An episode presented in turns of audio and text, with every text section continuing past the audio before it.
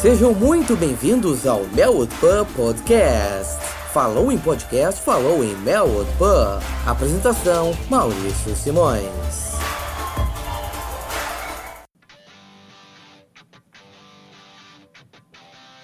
Welcome, lads! O Melwood Pub Podcast está de volta e, claro, o assunto principal não podia ser outro, já que neste mês de fevereiro tem início o mata-mata da UEFA Champions League. O Liverpool vai enfrentar a equipe do Futebol Clube do Porto e o assunto mais importante com certeza é este confronto.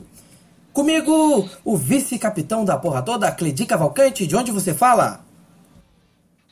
De Recife, eu sou Cledi Cavalcante e olha, tô sentindo o cheirinho do Hexa já.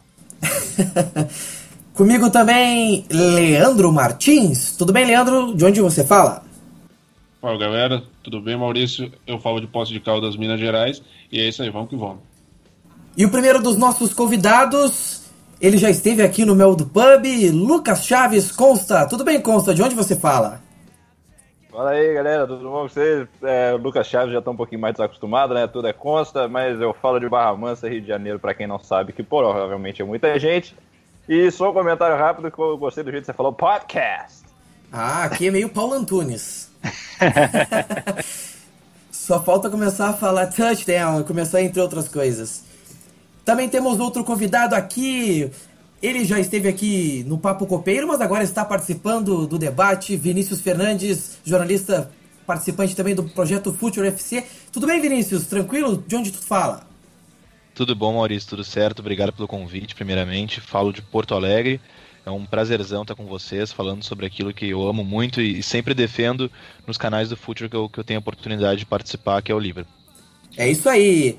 Eu já antecipei que o nosso assunto principal é a UEFA Champions League. Vamos enfrentar o Porto, vamos é, fazer um apanhado geral de tudo que pode rodear este confronto, destaques das campanhas das duas equipes, os principais destaques de cada time, o que, que cada equipe pode oferecer em campo e, claro, os números que cada lado tem até chegar este confronto de oitavas de final. Eu sou Maurício Simões, falo de Rio Grande, no Rio Grande do Sul. Este é o Meld Pub Podcast.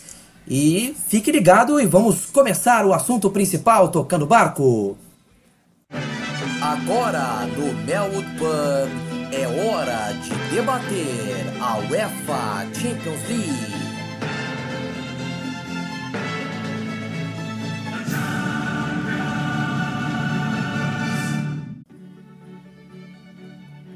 Na UEFA Champions League, o Liverpool enfrenta o Futebol Clube do Porto, equipe portuguesa que esteve num grupo com Besiktas, RB Leipzig e Mônaco. A equipe do Porto que na história enfrentou a equipe do Liverpool por quatro vezes e todas elas por competições europeias. A primeira vez que Liverpool e Porto se enfrentaram foi pelas quartas de final da Copa da UEFA, até então chamada assim, hoje conhecida como UEFA Europa League, na temporada 2000-2001. O Liverpool enfrentou primeiro o Porto em Portugal. O jogo foi no dia 8 de março de 2001, empate em 0 a 0 o jogo de volta foi no dia 15 de março, 2 a 0 jogando na Inglaterra. E também teve confronto pela fase de grupos da UEFA Champions League na temporada 2007-2008, temporada que o Liverpool vinha de um vice-campeonato diante do Milan. Primeiro confronto também em Portugal foi 1 a 1 e jogando na Inglaterra, goleada Red 4 a 1. Detalhe, então o Liverpool ainda não perdeu para o Porto jogando em Portugal e em casa não sabe o que é perder ou empatar. O Liverpool só venceu o Porto até o momento, jogando em casa. Pegando alguns dados das campanhas das duas equipes, o caminho que Porto e Liverpool tiveram que chegar até as oitavas, o Porto esteve na UEFA Champions League jogando com o Mônaco, o Besiktas e o RB Leipzig. Então, o jogo no, eles jogaram pelo grupo G. O Besiktas foi o primeiro jogo do Porto, derrota por 3 a 1 jogando em Portugal. O Mônaco foi derrotado pelo Porto 3 a 0 jogo no Principado de Mônaco. O Leipzig venceu o Porto por 3 a 2 jogando na Alemanha. Em Portugal, o Porto deu o troco 3 a 1 no Leipzig, empate em 1 a 1 com o Besiktas jogando na Turquia. E o Porto fechou 5 a 2 contra o Mônaco e está classificado. Já o Liverpool, na fase de grupos, contabilizando apenas a fase de grupos, o Liverpool terminou uh, invicto, mas estreou com dois empates. 2 a 2 com o Sevilha, jogando em casa, empatando em 1 a 1 com o Spartak na Rússia, depois duas goleadas, 7 a 0 no Maribor, 3 a 0 no Maribor. Primeiro jogo na Eslovênia, segundo em casa. Depois empate em 3 a 3 com Sevilha na Espanha e o Spartak Moscou em casa fechando 7 a 0. Assim, as equipes chegaram até o momento. Apenas destacando a temporada do Porto, o Porto é líder do Campeonato Português, 16 vitórias e 4, uh, e 4 empates invicto até o momento. O Porto tem 49 gols marcados e 10 sofridos. Na Champions League marcou 15 gols e sofreu 10. Na temporada como um todo foram 35 partidas, 26 vitórias, 7 empates e 2 derrotas, com 86 gols marcados e 25 sofridos. Então o homem a ser observado nesse time do Porto, o artilheiro, Vincent Abubacar, 26 gols marcados, a equipe do Porto do técnico eh, do técnico Sérgio Conceição, o time do Porto vem interessante o time do Porto. E eu queria já abrir com o Vinícius para tentar traçar um paralelo entre as duas equipes, visto que elas têm algumas características parecidas, apesar de terem diferenças fundamentais em alguns pontos. O time do Liverpool e do Porto gostam de jogar com pressão, mas ao contrário, o, Liverpool tem muita dificuldade no jogo aéreo, mas o Porto tem no jogo aéreo uma das suas fortalezas. E o Porto tem algumas outras uh, qualidades que é jogadas em profundidade que o Liverpool também tem dificuldade de defender. Mas eu quero saber, Vinícius, o que, que o jogo do Liverpool pode oferecer de, de positivo nesse confronto com o Porto e que ameaças o Porto pode trazer para o Liverpool? Então, Maurício, primeiro sobre as ameaças do, do Porto, uh, eu, eu, pude fazer o, o, guia da UEFA Champions League para o Future, que foi, foi ao ar agora nesse. Uh, enquanto estamos gravando na quarta-feira, felizmente com muita repercussão, e cada analista uh, destrinchou um time. Eu, eu, fiz sobre o Liverpool e o Luiz Cristóvão, que é um jornalista português brilhante, sempre recomendo o, os textos dele, é um excelente analista. Ele analisou o Porto. E, e, no texto dele, ele realmente esmiuça o Porto, o modelo de jogo da equipe. E, assim, a grande semelhança de Liverpool, entre Liverpool e Porto talvez esteja muito mais no esquema, né? Ambas jogam um 4-3-3, com um volante, dois apoiadores e, e três atacantes, devem ir a campo assim. E o, o, miolo de meio de campo do, do, do, do, Porto, ele é um miolo mais cadenciado, é um, é um, é miolo de meio de campo menos físico, que gosta de trabalhar a bola uh, em, em, um jogo mais curto, mais apoiado, o, o, Ander Herrera, é o, é o Ander Herrera, perdão, o Herrera mexicano é o primeiro volante, ele é um, é um, cara com muito técnico, um jogador muito leve, não um jogador tão físico. Depois tem o Sérgio Oliveira e o Oliver Torres. O Oliver Torres é um jogador que só dá certo Uh, no, no, Porto, é um cara que voltou pro, pro Atlético de Madrid, tem um histórico positivo na base da Espanha, mas só dá certo lá, um jogador também muito leve, um cara de jogo curto, de futebol apoiado, ele é realmente o um mentor, e na frente tem esses caras que tu falou, assim, dois que a gente pode citar é o Brahim e o Abubacar, que são, são jogadores muito físicos e que certamente vão dar muito trabalho, sobretudo o Abubacar, o Abubacar ele é, sem sombra de dúvidas, o, o cara que do, do, trio ofensivo é o cara que deve preocupar mais a defesa do Liverpool. Acho a defesa do Liverpool tem que ficar de olho, porque ele é um jogador que ali é muito. É um jogador muito potente, né? Ele é força física, velocidade, explosão. Ele vai atacar muito a linha do Liverpool, a última linha do Liverpool, ou seja, ele vai tentar entrar várias vezes, entrar nas costas dos zagueiros. A, a defesa do Liverpool joga muito adiantada, sobretudo na partida de Anfield. Então pode ter certeza que ele vai estar tá a postos para receber uma bola em profundidade, receber uma diagonal e estar tá em situação de finalizar na cara do Karius. E, e sobre o Liverpool, o, o jogo do Liverpool, assim, uh, para mim, uh, pelo menos algumas temporadas, ele passa fundamentalmente pelo sucesso da, da, primeira pressão. Quando o Liverpool consegue encaixar a primeira pressão no trio de ataque, Salah, com o trio de ataque, Salah, Firmino e, e, e Sadio Mané, ele tem, assim, 70% do, do, do, de possibilidade de vencer a partida.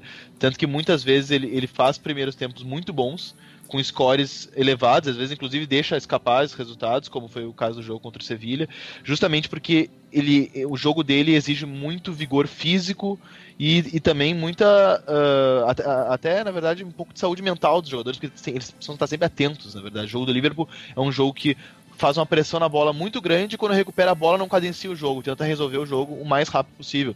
Ou seja, ele, ele, ele tá o tempo todo tentando pegar a bola e resolver, pegar a bola e resolver. É um time de transição pura. Isso deixa os jogadores exauridos e esgota muitos jogadores, tanto físico quanto mentalmente. Talvez essa seja uma das razões pelas quais o Liverpool, para mim, seja um time tão frágil mentalmente.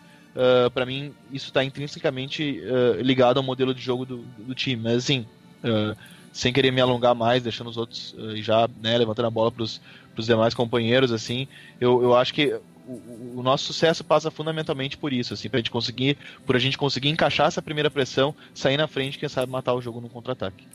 Certo. Consta, o que tens a dizer aí sobre a equipe do Liverpool, esse confronto com o Porto, o que, que podemos esperar?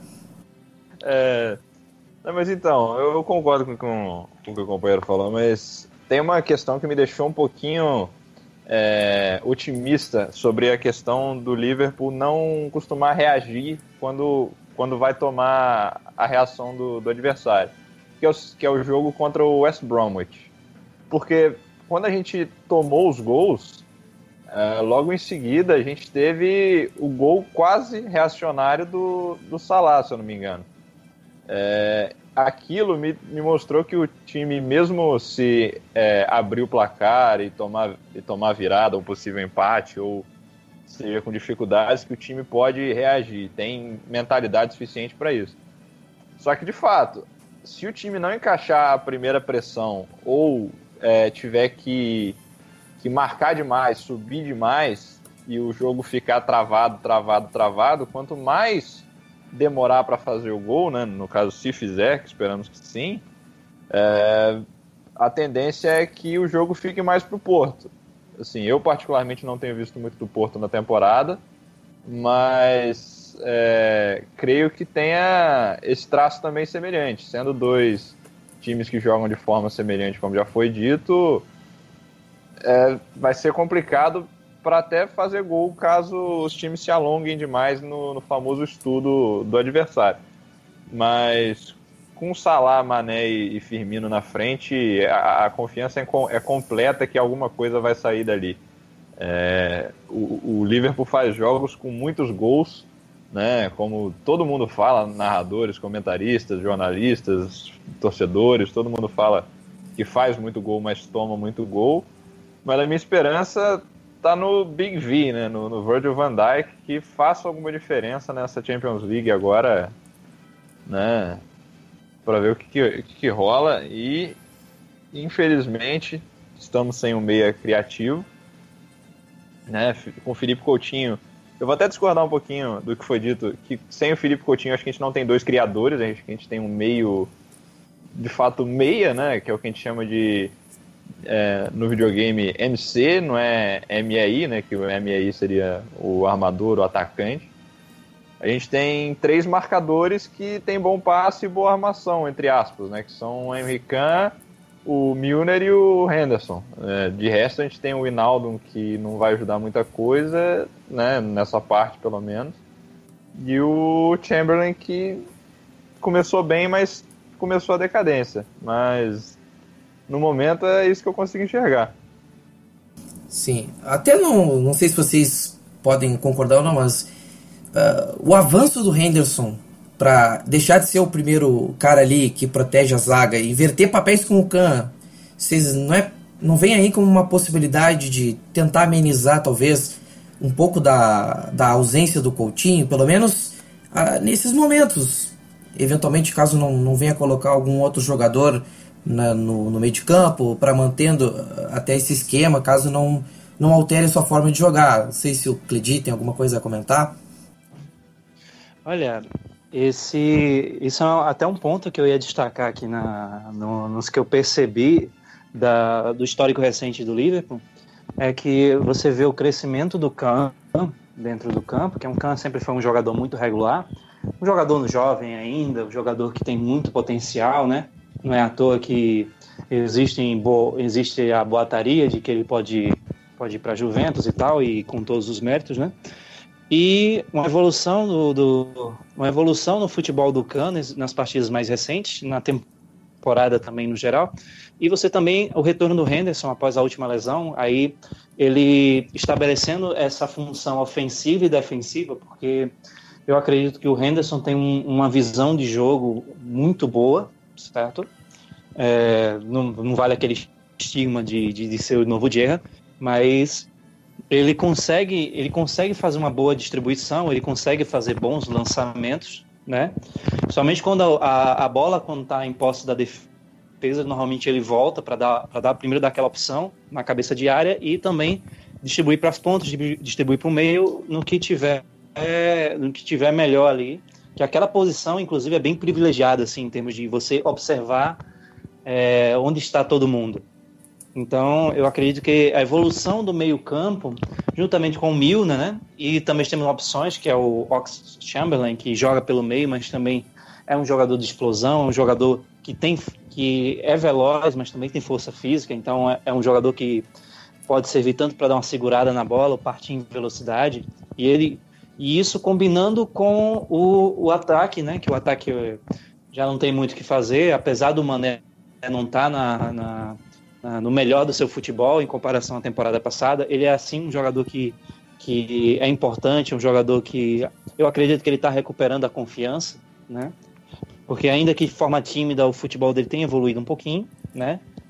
Em comparação ao início da temporada, mas aí você tem um Firmino que é muito que também faz essa função de atacante, também faz uma meio com a função de meio armador, que ele volta um pouquinho, ele puxa a marcação, ele dá o passe. Aí também tá lá na frente para concluir. Então é um jogador que corre o campo todo, uma, uma maluquice. Acho que isso tem como envolver o Porto e o Salah dispensa comentários. O Salah, inclusive, por várias vezes foi eleito jogador da semana durante a fase de grupos da, da Champions League, dado a, a, ao, ao desempenho notório que não é só na Premier League, em todas as competições. É o nosso homem gol de, de hoje, né? Não faz o perfil do homem gol, né? Que é o cara que é o cara parrudo, o cara grandão, o cara que dá de cabeça, né? Aquele famoso centroavante que faz o pivô, mas é um cara que joga da ponta, mas ele consegue ser bem incisivo, bem, bem ofensivo e até como o Rob Fowler falou recentemente, o cara faz gol de todo jeito, né? O cara faz gol de cabeça, o cara faz gol de perto, de longe. O cara, cara a cara com o goleiro consegue ser clínico. Esse vídeo que ele fez com a, com a zaga do, do Tottenham no, no né, no final da partida. E com eu falando assim do aspecto do meio para frente, é, é importante a gente destacar também do meio para trás, porque o reforço do Van Dijk é, ele vai ser muito importante para essa para essa fase da para essa fase do mata-mata, especialmente o Porto que tem atacantes que, que podem disputar fazer uma disputa mais de força ali e o Van Dijk como ele já é excelente em bola aérea. Quem assistiu o jogo do Tottenham pôde confirmar isso também, que ele, é, ele tem um, um, um, posicionamento absurdo, ele vai ajudar muito. O que me preocupa mais com, o Liverpool, apesar dessa, de toda essa imprevisibilidade, que você não sabe, é, você não sabe o que vai o que esperar do Liverpool quando ele entra em campo. Você normalmente você espera você espera uma goleada, você espera um jogo difícil e é um jogo é, ele acaba deixando o Liverpool deixa esse, esse jogo aberto, né? Esse jogo é que, tipo, é... você não sabe qual Liverpool vai estar em campo nesse dia. Exato. E, ou então qual Liverpool vai estar em, canto, em, em campo em cada tempo, na é verdade. E o que me preocupa mais na, no Liverpool são as questões dos laterais, porque os laterais eles costumam ser muito ofensivos, né? Costumam apoiar de fato. Foi até o que foi até uma coisa que o, o Vinícius ele apontou de forma excelente lá no, no site do Future. É, eles são muito ofensivos, eles avançam muito, eles apoiam muito o, o ataque pelos flancos, que é, o, que é uma das maiores armas que o Liverpool tem. E é, quando, a bola, quando a bola se perde, na, ou então o, a equipe de adversário consegue passar dessa pressão que o Liverpool faz na, no território defensivo do, do, do adversário, ele é, toma, acaba tomando bola nas costas, muita jogada acaba começando das pontas, aí deixando os zagueiros expostos, os zagueiros têm que sair para dar combate, acaba deixando espaço, né? E, e, é até importante que os meias é, ajudem nisso, ajudem nessa, nessa nessa, nessa marcação, já que não temos um, um volante de ofício, aquele famoso primeiro volante, aquele cara mar, famoso cão de o cão de guarda, aquilo na cabeça da área, então é, as preocupações defensivas se dão através do, do próprio posicionamento defensivo, principalmente quando um, um, um, time tem uma proposta tão ofensiva assim. Essa é a preocupação, mas acredito que contra o Porto a gente vai fazer um, uma grande partida e podemos sim vencê-los, apesar de eles terem um time muito arrumado e não podemos é, subestimá-los, que eles, eles são líderes do Campeonato Espanhol, é, com muitos, go muitos gols é, feitos e poucos gols sofridos. É claro que na, na, Champions League eles acabaram tomando mais gols, mas isso não, não, não, pode tirar o mérito de uma possível defesa mais sólida. Já visto que eles também usam um, eles também se valem de um meia, um primeiro volante, um cara marcador para ajudar ali o na, a não deixar os, os zagueiros expostos. Então, toda forma vai ser um grande jogo e como como torcedor do Liverpool não posso temer nenhum nenhuma nenhum adversário, porque se eu for para para ficar escolhendo adversário, para temer adversário, é melhor nem ir para Champions League, na é verdade. É, eu, eu concordo muito e, e assim, uh, te digo que uh, até nessa questão que a gente comentou, entre recuar um pouco o Kahn e, e, avançar o Henderson, eu gosto mais do Henderson distribuindo o jogo, acho que os melhores momentos dele, desde que ele chegou no Liverpool, acho que 2011, acho que ele chegou no Liverpool, ou 12, enfim, uh, acho que foi jogando mais recuado numa primeira faixa, e mas principalmente porque eu acho que o Khan evoluiu muito. O Khan teve uma, para mim, não sei, não sei o que vocês acham, mas pra mim ele teve uma notória evolução nessa temporada, ele evoluiu muito. Eu até escrevi nesse meu texto que ele deu uma uma certa cadenciada naquela uh, condução desenfreada dele, porque nas últimas temporadas, desde que ele chegou, e um cara muito novo, né? Ele, ele pegava a bola, baixava a cabeça, corria e ele perdia muito a bola. Ele era um dos jogadores que tinha maior, um dos maiores índices de, de perda de bola, era Isso é dele é sempre. Ou ele perdia errando um passe, ou ele perdia conduzindo a bola, se isolando, indo pra linha de fundo, porque ele também é um jogador muito físico, então ele tem facilidade de passar por jogadores protegendo a bola. Mas ele acabava exagerando nisso. Então dá pra ver que ele é um jogador cada vez mais inteligente consciente consciente, que a idade está chegando, está fazendo bem ao, ao e por isso eu torço muito para ele ficar no Liverpool. E, e, e, por isso também eu acho que é importante ele estar tá numa faixa mais avançada, já que ele está tá conseguindo ser um pouco mais esse apoiador. E também por uma outra característica que ele faz muito bem, que é a pressão nos volantes. Ele é um cara muito físico. Uh, se o Liverpool quer fazer uma pressão mais forte, mais carregada nos, nos volantes adversários, o Cão é um cara perfeito para isso, porque ele tem explosão e tem força, ele, é, ele é ótimo para subir uma pressão. E o, o, Porto, que trabalha muito com, esse, com essa trinca de meio-campistas que eu falei, sobretudo com Herrera e, e, com, e com Torres, que são caras magros, são caras leves, acho que o, que o Cão pode passar o carro neles. Show de bola. Uma coisa que eu também queria trazer à tona é a questão da bola, da bola parada, o jogo aéreo. É, o Leandro já falou algumas vezes, assim como o Credi, questão de a dificuldade que o Liverpool tem em bola aérea. E esse é o principal ponto forte do, dessa equipe do Porto em alguns momentos, é explorar a bola aérea. Leandro, tu acredita que o Liverpool vai ter que refinar o posicionamento e também a manter e aumentar a tensão na bola aérea nesse confronto com o Porto? Bem, uh, assim como todos os adversários, o Porto vai, vai explorar as maiores dificuldades que o Liverpool tem. A gente sabe que o Liverpool tem sim uma, uma dificuldade enorme com bolas aéreas. É, não tem sido tão frequente é, como já foi, já foi pior. Mas eu acredito que se o Porto tem uma arma e essa arma é, é uma fraqueza do adversário, o Porto vai usar o máximo possível. A gente vai ver provavelmente é, se o Porto estiver perdendo, estiver precisando de uma bola, precisar de um gol, a gente sabe que vai que vai ser chuveirinho o tempo todo e vai, e vai ser aquele Deus nos acuda, aquele futebol. Então. E eu acredito que, que o Porto está certo. Eu acho que ne, nesse caso o Liverpool tem que se virar. A gente contratou o maior, o maior zagueiro de todos os tempos. É, é, foi assim que ele chegou. Todo mundo falando que o Van Dijk era o, era o jogador, o Klopp queria ele e apenas ele, e o Klopp conseguiu.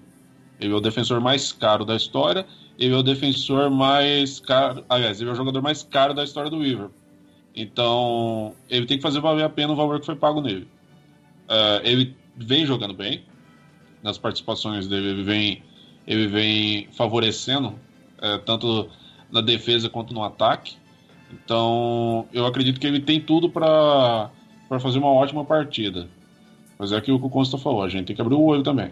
A gente não pode subestimar, a gente tem que tomar cuidado. Porque se o Liverpool tem uma fraqueza, e o Cleide falou muito bem a respeito, de que a gente não sabe qual, qual, qual Liverpool vai entrar no primeiro e no segundo tempo, a gente tem que tomar muito cuidado para não fazer o que a gente faz na Premier League e na Champions. Porque não é, não é um campeonato que você joga todo dia. É um campeonato que, que ele pesa muito mais. É um campeonato que, que quando você joga, você tem que entrar com outro espírito. Você tem que entrar com outra cabeça e quando você pisa no gramado e escuta o hino da Champions, você tem que tomar uma atitude diferente. Você tem que ter um foco de 200% e tem que ir para cima. É, a respeito do, do confronto contra, contra o Porto, como todo mundo já falou, é, o Liverpool ainda não perdeu. E a gente sabe que o elenco e a sua estabilidade ama fazer coisas assim. Ama é, criar recordes que nunca aconteceram. Ultimamente tem sido, tem sido recordes perfeitos. Sempre evoluindo e trazendo marcas maravilhosas, isso e aquilo. Mas tem que tomar cuidado. Não é porque nunca perdeu que isso não vai acontecer. E eu não estou falando que o livro vai tomar 10 a 0. Mas eu também não estou falando que não vai. Porque é muito, é muito possível. O Liverpool é, é um time que você realmente não sabe o que vai acontecer. E, e muitos falam que assistir um jogo de de um time da Premier League é muito bom, é um futebol superior. Mas assistir um jogo do Liverpool é emoção do começo ao fim. Porque a gente não sabe o que, é que vai acontecer. Ao contrário de todos os outros que a gente não sabe o que vai acontecer, mas tem mais ou menos uma, uma teoria do que pode acontecer, com o Liverpool, tanto faz o Liverpool estar tá tomando 3 a 0 e virar para 4 a 3 como tô, fazer 3 a 0 e perder para 4 a 3 Então é, é sempre complicado. É, a gente enfrentou o, o Porto nas quatro vezes já citada e tivemos no primeiro, no primeiro confronto, que foi em, em 15 de março de 2001, a gente teve um destaque é, em particular nessa partida, que, que foi quando o Liverpool venceu o Porto por 2 a 0. É, o destaque nessa partida foi o Michael Owen. O Michael Owen fez um gol, o Danny Murphy fez outro, que o, o Murphy fez o primeiro, o Owen fez o segundo, e gols próximos, inclusive, o Murphy fez aos 33 e o Owen fez aos 38. Mas é, no, segundo, no segundo jogo, que é, eu estou falando só do, dos, dos jogos aos quais o Liverpool jogou em Enfield e venceu, é, no segundo jogo foi 4 a 1 que foi em 2007. E desses 4 a 1 dois do Torres, um do Gerra e um do Crouch. Do, dos dois jogos, tivemos esses destaques que eu vou mencionar agora. O primeiro jogo eu já falei em meu poema anterior. É, o primeiro jogo teve um destaque para o Owen. O segundo jogo teve um destaque para o Torres. Quem é o atacante do Liverpool hoje que está brilhando? Aí abre aquele pensamento. O Salah pode ser que, que seja o homem a brilhar no terceiro jogo. Sim, a partida em Enfield vai ser muito importante. Independente de qual seja o adversário, eu já nem estou falando do Porto mais qual seja o adversário, a partida em Enfield é muito importante. Ela pesa. A... O Enfield é sim um estádio que, que tem uma força mundial. Você vê que quando o jogador entra e, e ele lê This is Enfield, você vê que é, é diferente. Você está em Enfield, você não está em qualquer lugar. É um estádio é, uns até falam que é um estádio com, com estilo rústico, um estilo mais antigo, um estilo mais, é, mais raiz, né? Como, como diriam. E eu acho que Enfield é a arma secreta do jogo. Que não é tão secreta, todo mundo conhece o poder de Enfield. Mas é, é aquilo que pode fazer com que o Liverpool vire jogos, jogos impressionantes. Jogos é, estilo o jogo contra o Borussia, por exemplo. São coisas que, que a, ver o Cop ver é, a torcida gritando, ver todo, toda aquela atmosfera que, que Enfield passa, ainda mais numa noite europeia que é sempre emblemática, eu acho que isso tem tudo para fazer com que o Van Dijk entre mais concentrado. Isso tem tudo uh, para fazer com que o, o Henderson consiga dar os lançamentos que, que já foram mencionados aqui. E eu concordo tanto com o Consta quanto com, com o Vinícius, que, e o que o Edi também falou a respeito do, do posicionamento e tal. E eu acho que eu vou ficar assim, mais ou menos no meio. O, eu prefiro o Henderson nem tão recuado, nem tão avançado. Eu acho que ele não deve passar. Para mim, ele não deve passar da linha do meio de campo. Acho que ele, ele tem que tem que fazer os lançamentos que ele realmente é muito bom fazendo. E, e ele tem que chutar mais. É, é uma coisa que, do Liverpool de maneira geral, isso me incomoda muito. O Liverpool não chuta. Tem momentos que parece que o Liverpool quer entrar com a bola, bola e tudo. E isso me incomoda pra caramba, porque tem momentos que é muito, é muito claro, é, é nítido que tem a oportunidade de chutar. A, toda a defesa adversária vai dar um espaço e os jogadores do Liverpool preferem tocar. O Henderson toca muito. Em muitos momentos o Henderson evita chutar. E isso, isso me incomoda. E outro jogador que teve uma evolução imensa, que a gente também já falou que foi o Khan, é, o Khan ele me agrada muito por isso. Apareceu a oportunidade e chuta. E ele marca muitos gols por conta disso. Porque se apareceu a oportunidade, chuta, filhão. E a respeito do, do Henderson também, sobre a evolução de posicionamento e tal, é, o Henderson, só completando o que o Vinícius tinha falado, o, o Henderson ele fez a estreia dele pelo Liverpool em 2011. De lá para cá, a gente vê a vê toda a, a diferença, a evolução que ele teve com como meio campo do Liverpool. É, muitas vezes ou joga muito avançado, ou joga mais para lateral, ou joga muito recuado, ou joga mais no meio. E ele passou por por alguns técnicos e cada um parecia querer colocar ele em um lugar diferente. Eu acho que ele se encontrou, começou a se encontrar com o Rodgers. Assim que o Rodgers chegou, ele viu, é, posicionou que, inclusive, ele não estava para ficar, já estava com um boato de que ele ia sair do clube. E a partir daí ele começou a evoluir, começou a evoluir, começou a ser titular. Hoje ele é capitão. Alguns acreditam que, que ele não deveria ser capitão, alguns acreditam que ele não deveria. É, não deveria estar no Liverpool, mas é, independente da opinião que cada um tem a respeito do jogador, você não pode discutir que o passe dele é muito importante ao Liverpool. Você analisa jogos onde ele não estava e os jogos onde ele estava, você vê que o Liverpool ganha muito mais é, em toque de bola com ele. Em toque de bola também que eu vou passar aqui a bola pro, pro nosso mal mal e te fazer uma pergunta, Maurício sobre esse toque de bola do Liverpool, que recentemente bateu o recorde da Premier League com o Matip como um jogador que mais toca na bola, 163, eu acredito, toques na bola. E eu queria te falar uma coisa: o que, que tu acha desse toque de bola, desse trabalho de bola do Matip e do Van Dijk? Tu acha que em algum momento o Matip, como ele já jogou na carreira, tu acha que ele poderia ser utilizado como volante? É uma possibilidade possível. Você faria isso? É, acredito que depende da circunstância. Pode ser que seja uma alternativa interessante, mas a priori só com bastante treinamento. Senhores, só para só estender essa discussão, é, primeiro de tudo, o Matip ele já jogou como um volante em algum momento da carreira? No Schalke. Jogou, jogou, jogou no Schalke.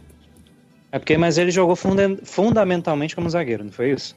É, porque ele é zagueiro, mas ele quebrou os galhos como volante. Eu não sei se era lesão, ou se era tática do jogo mesmo, tirou alguém, colocou ele como é, volante. É, é, eu perdoo todo mundo por não acompanhar o Schalke, né? É, mas, mas ele, olha, ele tem um bom é- passe, o fato de ele ter um bom passe acaba fazendo com que avancem ele. Pronto, isso aí agora tem uma outra discussão, né? Que é, como a gente já levantou aqui, a gente sabe que foi mencionado aqui que o, o, Porto tem como sua arma uma, uma bola aérea, sabe? Um, um, um, jogo de contato, né? E fazem muitos gols né, nessa situação. E a gente, por, por vias históricas, a gente toma muito gol por bola aérea também. É claro que o Van Dijk está aí para ajudar e vai ajudar muito nesse quesito. E, e ele tem, ajudado, ele tem sido gente... mais perigoso na, na área, né? Na área adversária, no ataque cabeceando mais com perigo no ataque do que sim, sim. os outros defensores do Liverpool. Sim, perfeito, mas é, a questão é a seguinte, porque nós, nós estamos atualmente com um dilema interessante, porque nós temos um, nós temos É, antigamente era Matip mais um, aí com a chegada do Van Dijk, que também coincidiu com a queda de produção do Matip, e agora ficou Van Dijk mais um, né? O Lovren, o Lovren naturalmente tem feito boas partidas, se você desconsiderar o, o, a furada que ele deu no jogo contra o Tottenham, mas é, ele tem feito partidas sólidas, né? E você tem o Matip, que é um cara mais alto, né? É um cara que, que pode disputar da forma aérea também. E fica aí a pergunta: para quem, quem escalar ao lado de Mat, ao lado de Van Dijk neste nesta partida contra o Porto? Seria o Lovren ou seria o Van Dijk? Eu, ou, eu, seria Matip? Não se esqueça do Pavan também, né? É, eu, eu, eu tendo uma tip, eu escolheria uma tip com certeza. O, o Lovren, embora alterne até umas partidas razoavelmente boas, ele, ele para mim não é um cara confiável. No lance do pênalti que o, o Carlos pegou foi uma falha dele.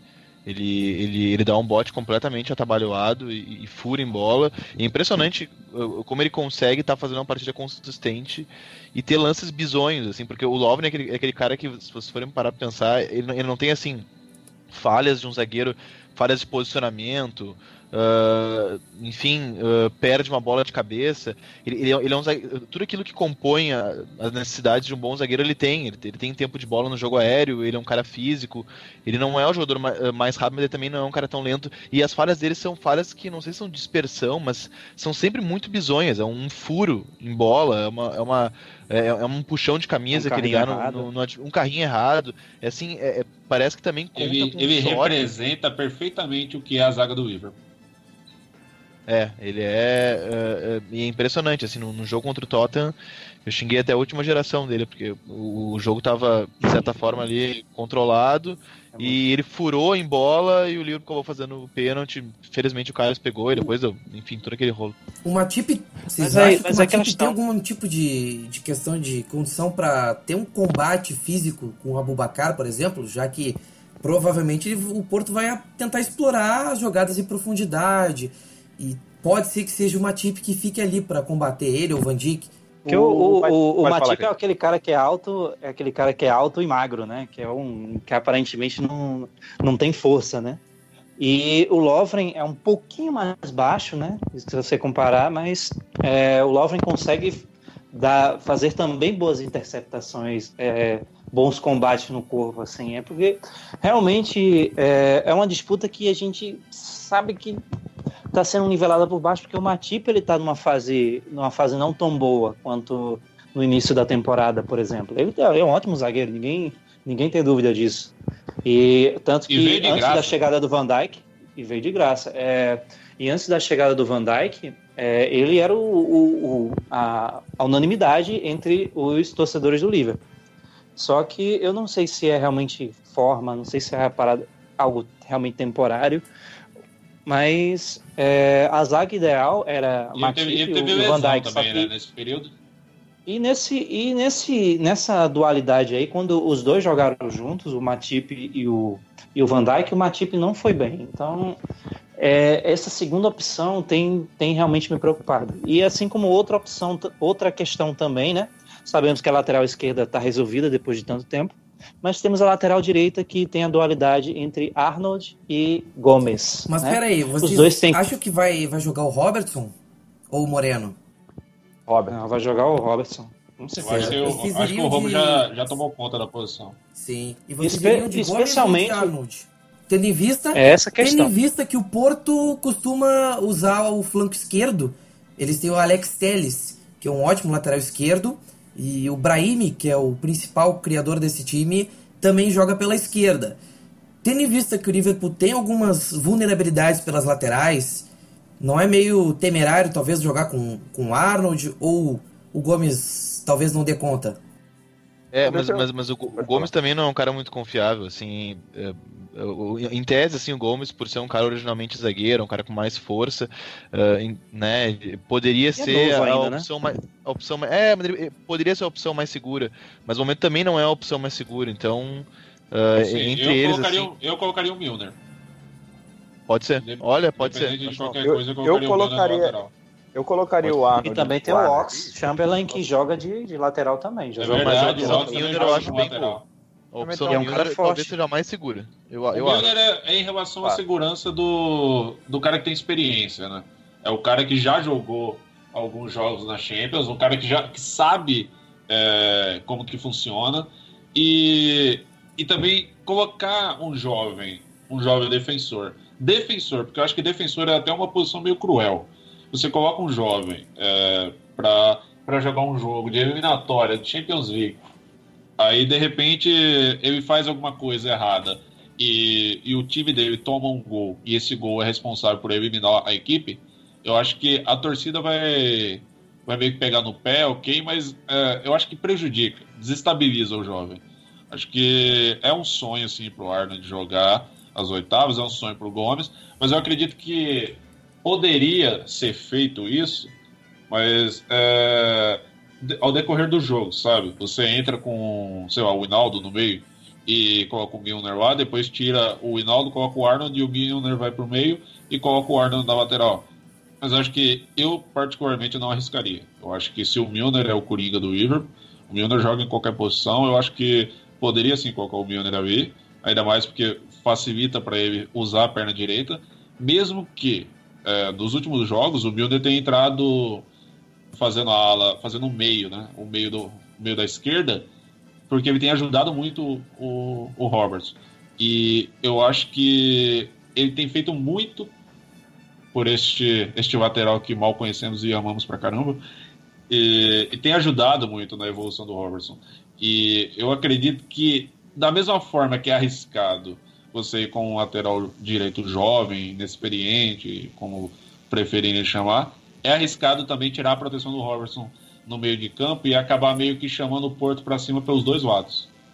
Olha, sobre o Robertson, só complementando que veio mais veio no início da discussão, é, eu acredito que o Moreno não, não, não irá entrar nessa partida, até porque o Moreno carece de ritmo de jogo, né? Que se recuperou faz pouco tempo. Aí, desde então, jogou uma partida, que foi aquela partida que, que fomos eliminados na FA Cup, não foi isso? Foi, né? Foi sim. E é, eu não acredito que, até por essa questão do ritmo de jogo, da falta do ritmo de jogo do Moreno, seria arriscado colocá-lo nessa partida. E o Robertson tem provado por vários motivos que ele é o dono da posição hoje. E depois, e como eu falei, né, depois de tanto tempo, a gente não tem essa preocupação na esquerda. Né? E, e no início da temporada, até lembro, voltando para lá, lateral direita, é, com a lesão do Klein, né, que a gente não sabia quanto tempo ia levar, mas a gente já estava confiante porque nós tínhamos duas boas posições jovens para a posição, que era o Gomes, ainda que improvisado fazia bons jogos, e o Arnold, né, que o Arnold tem crescido e tem aquela, ainda aquele apelo de que é, um, que é uma prata da casa, né, que é um garoto de Liverpool, e eles fizeram bons jogos e também fizeram jogos ruins. Talvez por serem tão, é, tão jovens ainda, tão, tão verdes, né? E ainda não, não conseguem é, é, agarrar essa oportunidade, essa, essa vaga, né? Já com a inconstância e com o Klein, né? Que agora dá, dando sinais de que ele pode voltar, inclusive foi reinscrito na Champions, que ele não estava inscrito na, na fase de grupos, e agora na fase do mata-mata ele está de volta. Mas ainda não pode voltar, então é, é, é interessante as opções como o Milner, né? até como o Ox Chamberlain, por ter feito essa função parecida no Arsenal e também por ele ser um, um jogador de, de força, apesar de ser baixinho, né? É um jogador de força, ele também poderia desempenhar uma função ali, mas é, claramente você vê que o Arnold tem uma parece ser mais ofensivo e o Gomes parece ser mais defensivo, até por ele ser zagueiro de origem, né? Mas o Arnold se lança mais pro ataque, é, inclusive o Arnold tem um cruzamento muito bom, né? Mas é, como o nosso forte ofensivamente falando não é bola aérea, né? Talvez uma talvez uma ligação direta para correria de nosso, de longe. Nosso, finalização de longe. Eu entraria com o Gomes, né? Mas é claro que o Gomes precisaria de apoios vindos do meio campo. Assim como o Milner ajuda muito o Robertson pelo lado pelo lado esquerdo, alguém, pode ser o Henderson, pode ser o Kahn, encoste mais pelo lado dele para que é, ele não se sinta só que tem essa cobertura. Eu iria de Gomes, né? Considerando que e também é o primeiro jogo, jogo fora de casa, talvez é, um pouquinho mais de segurança não seja mal. E aí para um jogo no Enfield, é um jogo para ter Arnold, cautela, né? Um jogo para ter cautela. E um jogo no Enfield, como a torcida a nosso favor, toda aquela aquela aquela atmosfera de Enfield, meti um Arnold que é para liquidar liquidar a fatura. Uh, eu só queria fazer um questionamento. O Porto tem tido um certo. tem tido o mesmo dos problemas que o Liverpool tem, que é no gol. O Porto tem revisado bastante o Cacilhas com o José Sá. É, agora o Cário está se afirmando pouco a pouco no Liverpool. É, a diferença de um, de um lado para o outro no gol. É, o Liverpool pode tirar proveito dessa, dessa vulnerabilidade do Porto, talvez com talvez não ter tanta confiança em seus goleiros e mesmo que isso também seja um problema para o Liverpool eventualmente, mas agora talvez já esteja se estabilizando essa situação. Vocês acham que o, a questão, até que aproveitar a qualidade das finalizações em alguns momentos de fora da área, aproveitar uh, algumas jogadas combinadas, dá para tentar jogar, vamos dizer assim, o peso dos jogos em cima dos goleiros do, do Porto? Olha, deixa eu, deixa eu fazer um ponto breve aí, que você falou uma, uma questão que me, que me fez pensar bastante. O Liverpool, ele joga de uma forma que parece que o Klopp faz o time jogar é, no famoso esquema work the ball into the box, né? Que é trabalhar a bola até chegar dentro da área ou mais próximo da área para que é, tenha mais, né? A chance seja maior de do arremate entrar. Só que isso me incomoda um bocado, porque como foi dito aqui, o Liverpool não chuta se o time não consegue fazer o que o, o que o Klopp quer, o que o, o ou o que né, eles estão tentando fazer, trabalhar a bola na área para chegar no Salah, para chegar no Mané, para chegar no Firmino, é muito difícil você ver alguém chutando. E, e, até talvez por serem um pouquinho mais fominhas ou por puxarem a responsabilidade, o Salah e o Mané costumam fazer essa questão né, de arriscar o chute, de fazer uma, uma jogada diferente. E o ponto é justamente esse o Salah na fase que ele tá e o Mané com potencial que a gente sabe que ele tem, mas que não tem jogado da forma que a gente espera, eles têm que fazer isso. Até, até o Firmino também. E o Can, porque o Can de vez em quando solta um golaço aí, né, já, já vimos como é que dá. Mas a questão é essa. Que nem você falou, jogar a responsabilidade pro goleiro. Porque o goleiro pode ser o melhor que for. Pode ser Pode ser o Mignolet, pode ser o Carlos, pode ser o do Porto, pode ser o do Barcelona, pode ser qualquer um. Eventualmente, o goleiro, o goleiro erra, o goleiro spawna uma, uma bola errado, ou o goleiro não consegue alcançar uma bola, mas você só sabe chutando. Entendeu? Eu, é, é que o pessoal da minha família que assiste futebol, a gente costuma falar isso. Você não vai saber se dá para fazer gol se não chutar. Então tem que chutar. Talvez é, tendo mais finalizações, até a gente tem bastante finalização, apesar de não, de não chutar muito de longe, talvez chutando de longe seja a solução para resolver muitos desses jogos que a gente não, não consegue resolver. Perfeitamente. Uh, mas aí eu, voltando a ressaltar essa questão de, de combinar mais as jogadas, de aproveitar que o time tem boa finalização para o gol em alguns momentos, com alguns jogadores do Salah é, às vezes dá aquela, aquele chute um pouco mais torto, mas tem horas que ele embesta e manda cada chute. O, o, time pode aproveitar também, às vezes, até um pouco da falta de confiança e até desse lado a questão do, do jogo de pressão para recuperar a bola já no campo de ataque. O Porto tem algumas dificuldades nesse sentido. Dá para tirar proveito dessas vulnerabilidades? De que forma vocês acham, Credi, Vinícius? Então, cara, uh, acho que uh, dá para tirar proveito uh, disso e assim, sobretudo se o Liverpool conseguir encaixar essa pressão nos primeiros minutos, como, como eu disse, acho que passa muito por isso. E para que depois ele possa fazer o jogo direto. Sem o Coutinho, eu não sei se vocês compartilham dessa opinião, mas sem o Coutinho, o jogo ele tem passado cada vez menos pelo meio.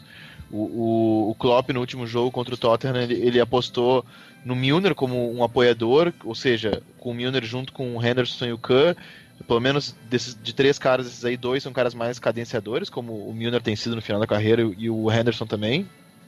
E o, o, meio, o meio de campo do livro perde muita agressividade sem Coutinho. Coutinho era um cara agressivo, tinha, tinha um componente do chute fora da área, esse que a gente, que a gente ressaltou que, que tanto falta, que, que tanto tem carecido ao Liverpool. Então o, o jogo do livro tem passado. Isso me chamou muita atenção contra o Tottenham. Tem me chamado a atenção desde que o Coutinho saiu. O jogo do livro tem passado muito assim. Muitas vezes o, o Arnold, o Gomes ou o Robertson, principalmente, eles recuperam uma bola na defesa e assim já tentam ligar em diagonal sem a bola nem passar pelo meio, tentam ligar em diagonal a velocidade do, do Mané e do Salah.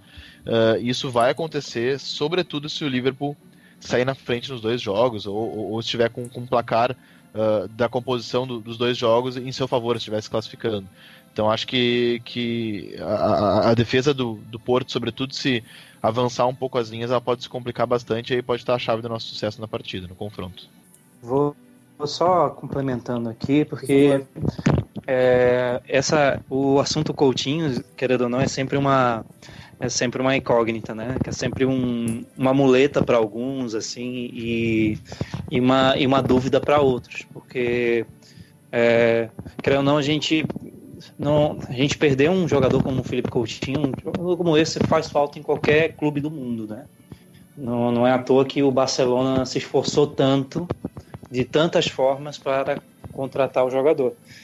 E, é, e a, a, atitude imediata, tipo, você perde um jogador como esse, você não substitui, é, você vai ter uma lacuna para você cobrir, né? Seja como criativo, seja como seja um meio criativo, seja um cara que faz gols, que dá assistências, é, é realmente complicado você perder um jogador como esse e é muito difícil você substituir um jogador desse, ainda mais numa janela do meio do ano, porque é um jogador que foi, primeiro tudo foi feito aqui ao longo dos anos, né? E para você encontrar outro com características parecidas, ou você vai ter que treinar por mais alguém promissor por mais alguns anos, ou você contratar um pronto que é, as cifras do mercado de hoje estão absurdas. Mas então não pode se enganar que é, com o Coutinho a gente a gente perde qualidade porque como a, a palavra até fugiu agora. O Coutinho a gente perde qualidade porque já teve jogos da, já teve jogos com ele em campo em que não fomos criativos, em que perdemos, em que empatamos, em que é, não produzimos, né? E Coutinho ele joga pelo meio, mas ele se mostra mais efetivo também jogando pela ponta, ponta esquerda, muitas vezes jogando ali no lugar do Mané. E vocês sabendo aquela jogada tradicional dele, quase um Robin, é, fazendo, fazendo os gols, puxando para a perna direita. Então, é, fica realmente uma incógnita até onde o Coutinho faz falta nesse time, considerando que ele realmente faz falta por ser um jogador diferenciado.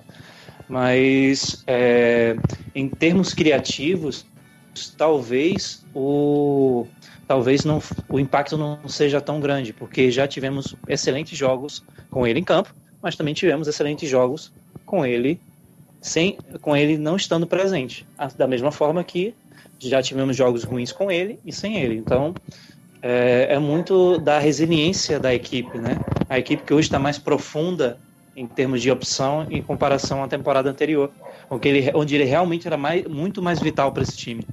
Né? E quando ele passou um tempo lesionado, a gente realmente sentiu mais. Então, é, quanto ao Coutinho, acho que é, dá para dizer que é, é, página virada, é um grande jogador, mas é, com os planos do Klopp, a, o substituto vem, vem, vem no futuro. Então, é, a gente se, consegue se virar bem com o que tem. É, só foi um, só foi uma colocação. É, só uma colocação aqui que o, que o Vinícius falou, e falou bem, que quando a, a zaga do Porto, só para fechar esse ponto, é, ela se adianta, ela pode se complicar. E uma chave para isso acontecer é justamente a pressão. Se o Liverpool acertar a pressão, vai pegar a zaga avançada, vai pegar os, os meias fora do lugar, né? E consequentemente também o, o, o meia mais protetor ali um pouquinho fora de posição e aí pode nascer uma jogada, ou, ou mais de uma, né, que podem acabar levando a, a um gol ou mais. Entendeu? Para mim, essa, é, essa é a chave maior do, do jogo, tanto de ida quanto de volta. Mas em Enfield eu acho que o jogo vai ser mais aberto, de qualquer forma. Perfeitamente. Uh, destacando então apenas alguns detalhes para quem está ligado, o jogo vai ser na próxima quarta-feira, dia 14 de fevereiro. Jogo aí de ida das oitavas no estádio do Dragão. Uh, apenas para repassar algumas alguns detalhes extras assim, o Coutinho, apesar da ausência dele, o time tem se virado. E mesmo quando ele não jogava, o time se virava. Exatamente. É claro que em algumas situações específicas ele faz falta. Mas de modo geral também tem situações específicas que nem ele consegue resolver. Que talvez tenha sido o caso dos jogos quando o Liverpool perdeu a sua sequência de, de invencibilidade que tinha desde outubro. Que foi aí a, a dupla de jogos contra o Swansea e contra o West Bromwich. Foram jogos difíceis. Não creio que o Porto vá fazer jogo duro no sentido defensivo de se fechar. Vai tentar fazer um jogo mais aberto. Mas uma coisa que eu queria uh, tocar a respeito desse confronto é que talvez muita gente vá torcer o nariz uh, a princípio assim para o jogo, porque não, não é um Real Madrid PSG, não é um Chelsea Barcelona, times que estão em voga aí que, chamam muita atenção por si só. Mas eu queria, pelo menos ouvir de cada um, sobre se o, o que, que vocês podem dizer que possa convencer a pessoa que está nos ouvindo, seja torcedor do Liverpool, seja fã de futebol, de que esse jogo do Liverpool e Porto ele, ele vai ser um dos jogos mais uh, interessantes para se assistir. Por que, que valerá a pena assistir Liverpool e Porto? Leandro Martins começa. Bem, uh, eu posso falar de maneira extremamente rápida. Vejam os gols do Salah pelo Liverpool nessa temporada. Uh, se você acha que, que precisa de um motivo para assistir os jogos do Liverpool, você tem ele. Se você precisa de um motivo, você tem o Firmino. Vejam os gols do Firmino nessa temporada. Se você precisa de um motivo para para assistir os jogos do Liverpool, principalmente sendo na Champions, assista os gols do Liverpool, assista os melhores momentos dos gols do Liverpool, dos gols dos jogos, aliás, do Liverpool na, nessa UEFA Champions League. O, o, Liverpool é um time assim que dá muito gosto de ver. Ele vencendo, empatando ou perdendo, perdendo coisa que não aconteceu nessa Champions. É, ele empatando ou vencendo, o Liverpool é, foi um time que, que dava para você ver e, e assistir com gosto, sabe? Para você que nem precisa torcer para o Liverpool, não precisa torcer para o time que está tá jogando contra o Liverpool, seja qual for. Uh, o fato de, de que o Liverpool esteja jogando, isso em si já é um. Já é um. Qual seria o adjetivo? Seria um, um, um gostinho a mais, seria um, um toque a mais de futebol. O Liverpool não faz apenas jogos sensacionais. O Liverpool faz jogos ruins, faz, como todo, toda equipe. Mas a chance que você terá de ver um grande jogo é muito grande. Sim. Vinícius, que motivos tu dá aí pro nosso ouvinte e para todo fã de futebol que se preze, que motivos você tem para poder assistir Liverpool e Porto e por que esse jogo ele tem atrativos, muito mais atrativos do que muitos outros jogos aí que tem talvez mais atenção dos meios de comunicação?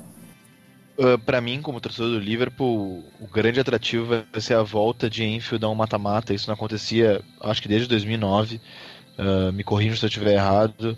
É um momento mágico para quem torce para o Liverpool. Como já foi dito aqui nesse programa, e muitas vezes, e é uma verdade imperativa, o, o Enfield é um, um, território que respira Champions League. Ninguém tem mais Champions League que a gente. Se somar a Champions League de todos os ditos grandes da Inglaterra, ninguém tem mais títulos europeus que a gente. Então, esse nosso estádio tem cara de Champions League. Ninguém tem mais cara de Champions League que o Liverpool. Que esses caras entrem em campo sabendo disso. Uh, não tem time na Inglaterra mais copeiro que o Liverpool. O Liverpool ele, ele, ele é um time que uh, representou o Reino Unido como nenhum outro em competições europeias. É um time que tem um DNA copeiro e essa torcida, essa cidade, esse estádio voltam ao mata-mata de Champions League e isso por si só já é bárbaro. Agora deixando o lado clubista, falando uh, uh, como um, um, cara que gosta de futebol, acho que assim ver o Liverpool vai ser fantástico porque uh, ver o Liverpool é sempre emocionante. Se pra gente que é torcedor, uh, a gente fica aí roendo as unhas, quem não tem envolvimento emocional com a partida tem sempre um bom entretenimento, porque o Liverpool é um time kamikaze, assim. Eu costumo dizer que, é um, que ele é um, eu, eu, abri meu texto no, na, da análise do Future dizendo que é um time montanha-russa, assim. É um time que mora tá lá em cima. Kamikaze era a palavra que eu tava procurando, foi perfeito.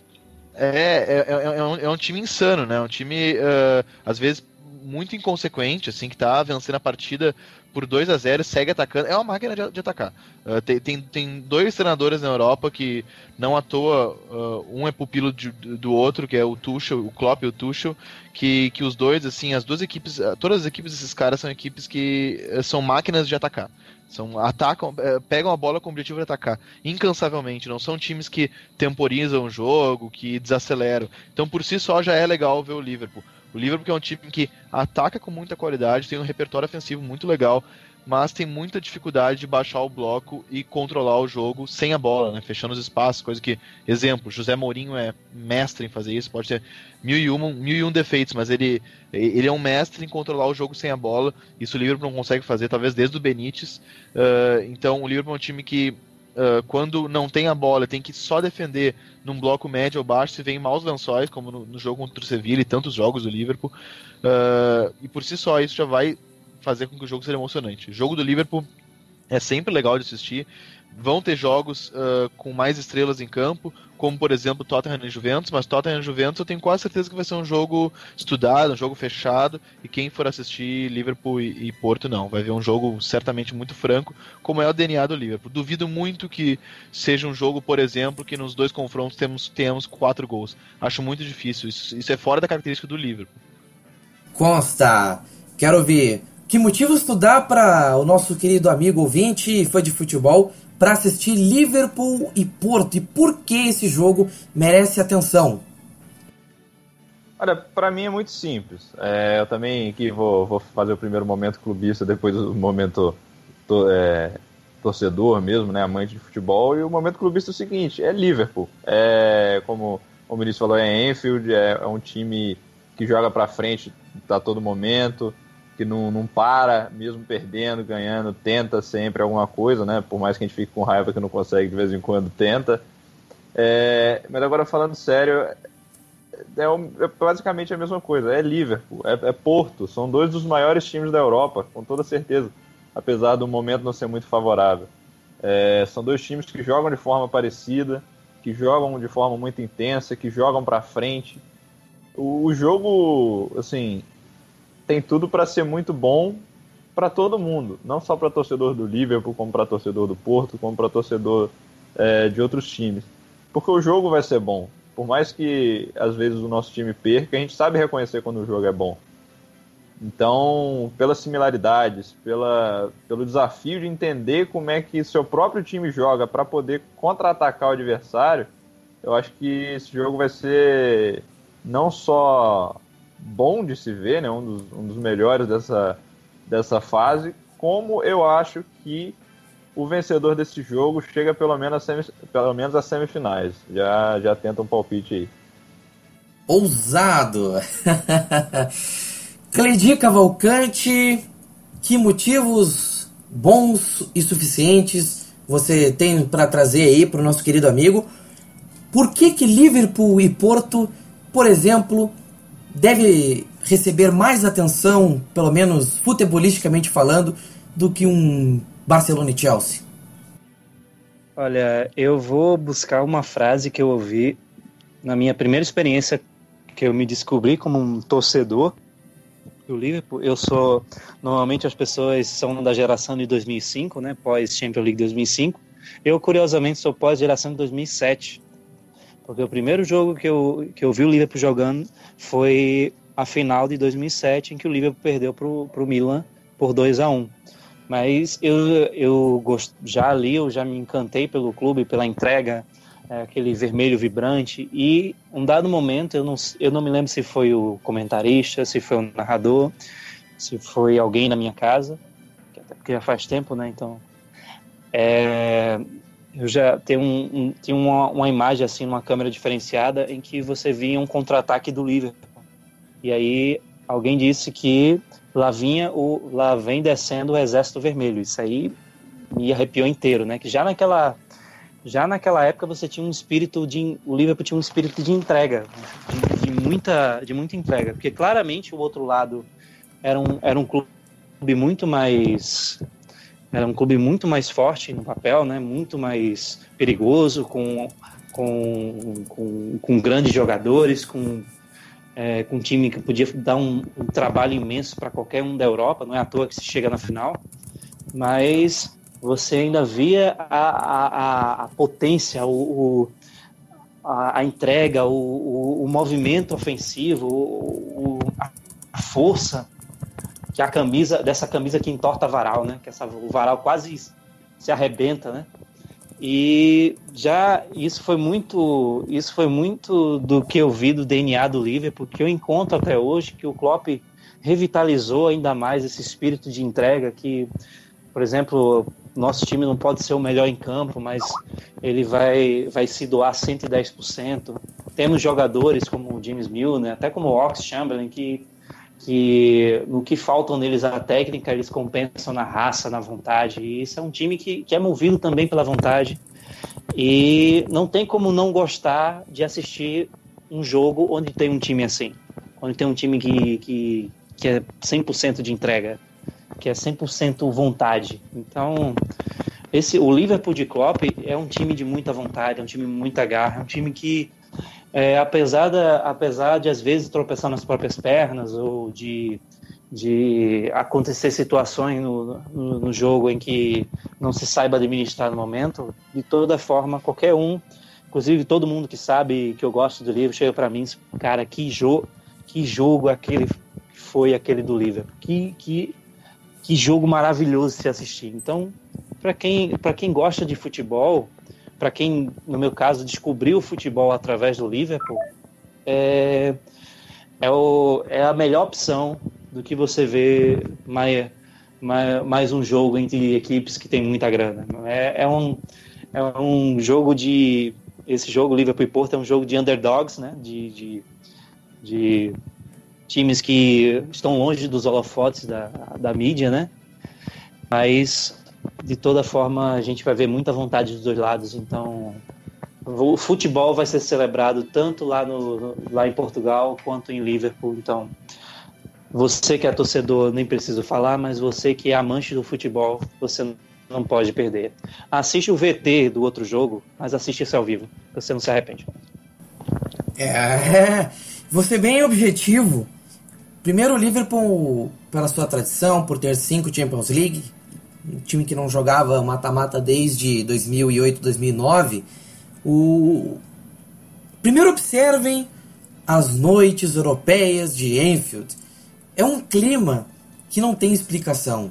É uma aura que tem naquele estádio, em todo o, o entorno, aquilo é extremamente significativo, sabe? É uma emoção muito diferente. O Liverpool traz essa emoção diferente.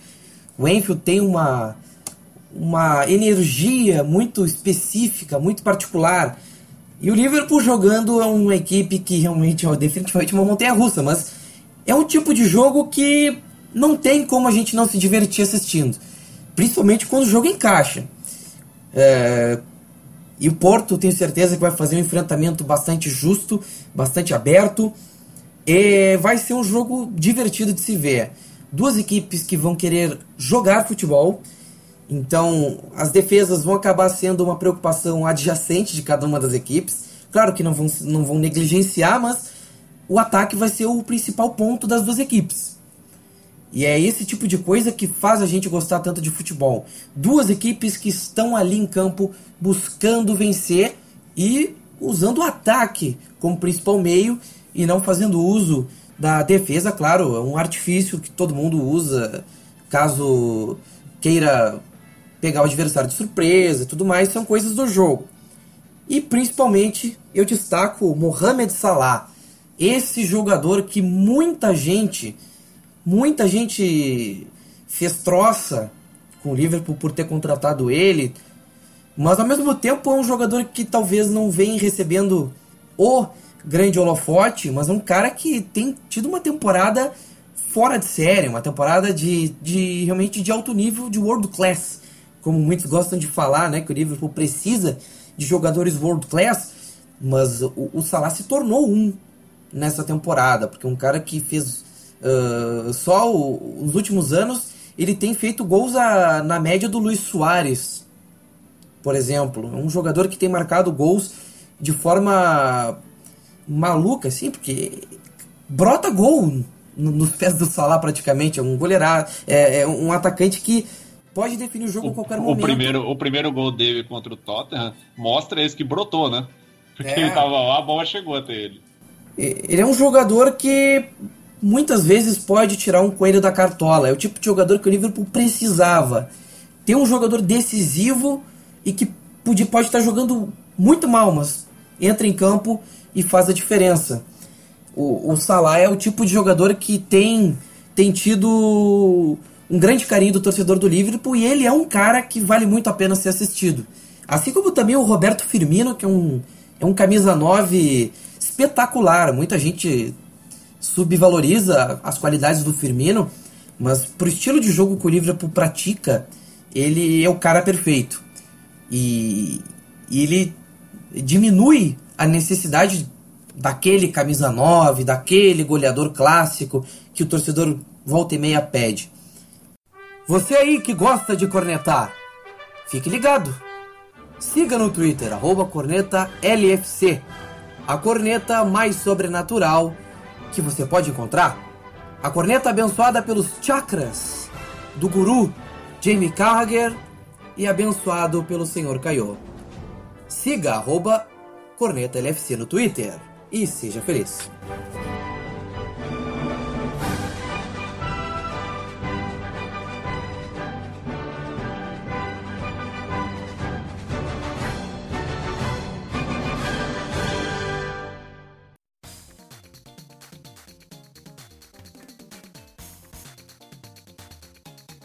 Eu vou passar agora fazer aquele momento mais descontraído, Cledir Cavalcante, o senhor tem alguma corneta para nos trazer? Olha, você vem com esse negócio para mim, eu já fico aqui com a peixeira do, do lado, fiadinha, doido para doido para dar uma, uma peixeirada. Mas assim, é, normalmente eu corneto os, os jovens incautos, né? O, as pessoas que, que, que é, subestimam o Liverpool, até próprios torcedores que, que normalmente colocam o próprio time para baixo, né? Eu acredito que a medida de você torcer, né, você é, exaltar o seu time, mas a grama do vizinho é sempre mais verde, aquela história toda. Mas é, esse não será meu desabafo, eu, eu tô numa nova fase. eu tô numa nova Acredite, fase. paz e amor. Ele paz e amor. A minha, a minha corneta, mas essa vai ser eterna porque é uma coisa que merece ser, merece chegar às atenções e como temos amigos jornalistas, inclusive aqui na mesa, eles vão, eles vão até me entender, porque é, esse lance de você ligar a sua TV e você sempre ver os mesmos times, para o fã do esporte, eu não sei se isso é uma experiência completa porque existe tanto futebol no mundo, tanta, tanta coisa massa para ver, tantos campeonatos, tanta equipes de, com suas camisas com, pesadas, com as suas tradições, mas você liga a TV e você sempre vê os mesmos clubes. O Barcelona, o Real Madrid, ou agora o PSG, né? Esses, time, esses times que estão badalados no momento, que normalmente envolve é, grandes cifras nesse processo. E você acaba esquecendo estreia, de. Na estreia do Neymar, teve anúncio de gol do PSG no Brasileirão. Ah, isso eu lembro. Isso eu vi. Olha, olha até onde a gente foi parar. E, e, veja só, e, isso não é celebrar esse futebol. Isso não é respeito ao fã de esporte. Isso não é, isso não é, é valorizar o nobre esporte bretão a gente, que a gente tanto gosta. Não é necessariamente eu falando do Liverpool, mas a minha corneta vai para é, esse essa corrida desenfreada pela audiência que esquece de celebrar certas é, certos times, certas tradições, tanto, tanto, tanto campeonato, tanto jogo, tanta coisa bacana, tantas histórias maravilhosas que o público nem fica sabendo. Não falo só de Liverpool, mas acaba que o Liverpool está incluso nessa seara de, de esquecidos, para não dizer ignorados pela mídia. Então minha corneta vai para você. É, arrobinha. Aí vocês, vocês aí de casa completam arroba com a emissora de TV que vocês quiserem. Mas valorizem o esporte, meus amigos. Valorizem os esportes. Tem muita página também, inclusive, muitas páginas jornalísticas que, que exaltam o, o, o futebol arte. Então, procurem, procurem esse tipo de literatura, procurem esse tipo de conteúdo. E é isso, o meu desabafo, paz e amor, é pelo bem do nobre esporte bretão, do Maravilha. futebol. Maravilha. Vinícius, quero ouvir a tua corneta aqui no Mel do Pub. Então, cara, uma corneta que eu tenho é de um problema crônico nosso aí há muito tempo, de uma opção do nosso treinador que uh, me incomoda muito, que é a cobertura nas laterais. Nós jogamos com dois extremas de muita potência, muita resistência, que é o, o, o Salah e o Mané. E quando o Liverpool baixa o bloco, quando ele, uh, né, talvez por cansaço, e isso é natural, uh, ao invés de, de fechar o lado, uh, proteger uh, os laterais, que às vezes a gente mesmo citou aqui, são tão frágeis defensivamente, eles bloqueiam muito a, a, as linhas de passe dos volantes adversários, não recompõem pelo lado, como eu, pude comentar nesse meu texto, e inclusive ilustrar com alguns frames, ou seja, é um comportamento do Liverpool, e, e, o, e por muito por comportamento, do, uh, por, uma, por uma opção do Klopp, o, os flancos ficam escancarados, assim, e, e, isso é um problema defensivo, isso combina com um problema defensivo muito grande. Eu sempre digo que o problema defensivo do Liverpool tem muito mais a ver com modelo do que com peças. Tanto que o Van Dijk entrou, nós já tomamos gols uh, com, com o Van Dijk em campo, enfim, não é um jogador que vai resolver as coisas. A gente poderia ter Rummels e Boateng. A questão é que nosso sistema joga muito desprotegido, sobretudo as laterais. Então essa é a minha corneta ao Liverpool. E a minha corneta à, Premier League como um todo é a arbitragem da Premier League. Aconteceu no, no, jogo Liverpool e Tottenham foi uma palhaçada.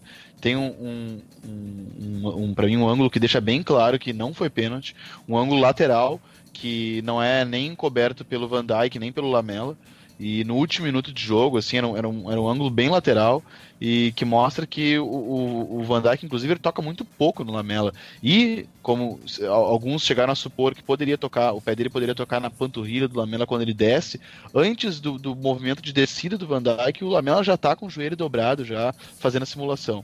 Enfim, então minha, minhas broncas são essas. Realmente, a arbitragem inglesa é complicada tem, assim, eu tenho considerado talvez do nível da arbitragem brasileira, que é um baixo nível, muito complicado, porque várias vezes uh, esses tipos de lances se repetem e em vários jogos os erros são grotescos, grotescos realmente, a arbitragem inglesa está eh, longe de ser referência e mesmo com o árbitro de vídeo as coisas podem andar um pouco, mas não ser o suficiente. Leandro Martins, da sua corneta. Uh, eu não sei do que vocês estão falando, porque a arbitragem na Inglaterra está perfeita, né? Eu queria mandar aqui um grande alô para três queridíssimos amigos, e a minha corneta vai para eles. O, o saudoso Jonathan Moss, o nada inteligente Edward Smart, o filho da Pi, Andy Holiday, e o boçal Mr. Bean do Marty Act. Então eu queria mandar um abraço para vocês que vai ter volta, galera. Vai ter volta, vocês não me viram bravo. Se a gente cruzar na rua, eu quebro os quatro. Show de bola, show de bola, Leandro. A minha corneta, a minha corneta, ela vai ser mais direcionada ao torcedor. Vamos lá. Eh, muitas eh, e até para quem acompanha o futebol em geral, por favor. Não subestimem o Liverpool. Jamais. Jamais. Importantíssimo isso. O Liverpool pode estar há tantos X anos sem fazer uh, disputar título, sem estar em fase de mata-mata, tipo os League, enfim. Pode ter tantos problemas que seja. o time do Liverpool é uma equipe que tem tradição, tem tamanho. É uma equipe gigante que cresce quando tem que crescer. E isso a gente viu na UEFA Europa League da temporada 2015-16. O time parou na final por circunstâncias. Mas o time do Liverpool em mata-mata, principalmente em competição europeia, é um outro Liverpool. É uma equipe que, que tem um, um espírito muito diferente. Nunca, jamais subestimem o Liverpool. Mesmo que seja um jogo difícil contra o Porto, e, e mesmo que o time tenha problemas, o time pode sim se virar. O Liverpool já se virou sem Fernando Torres.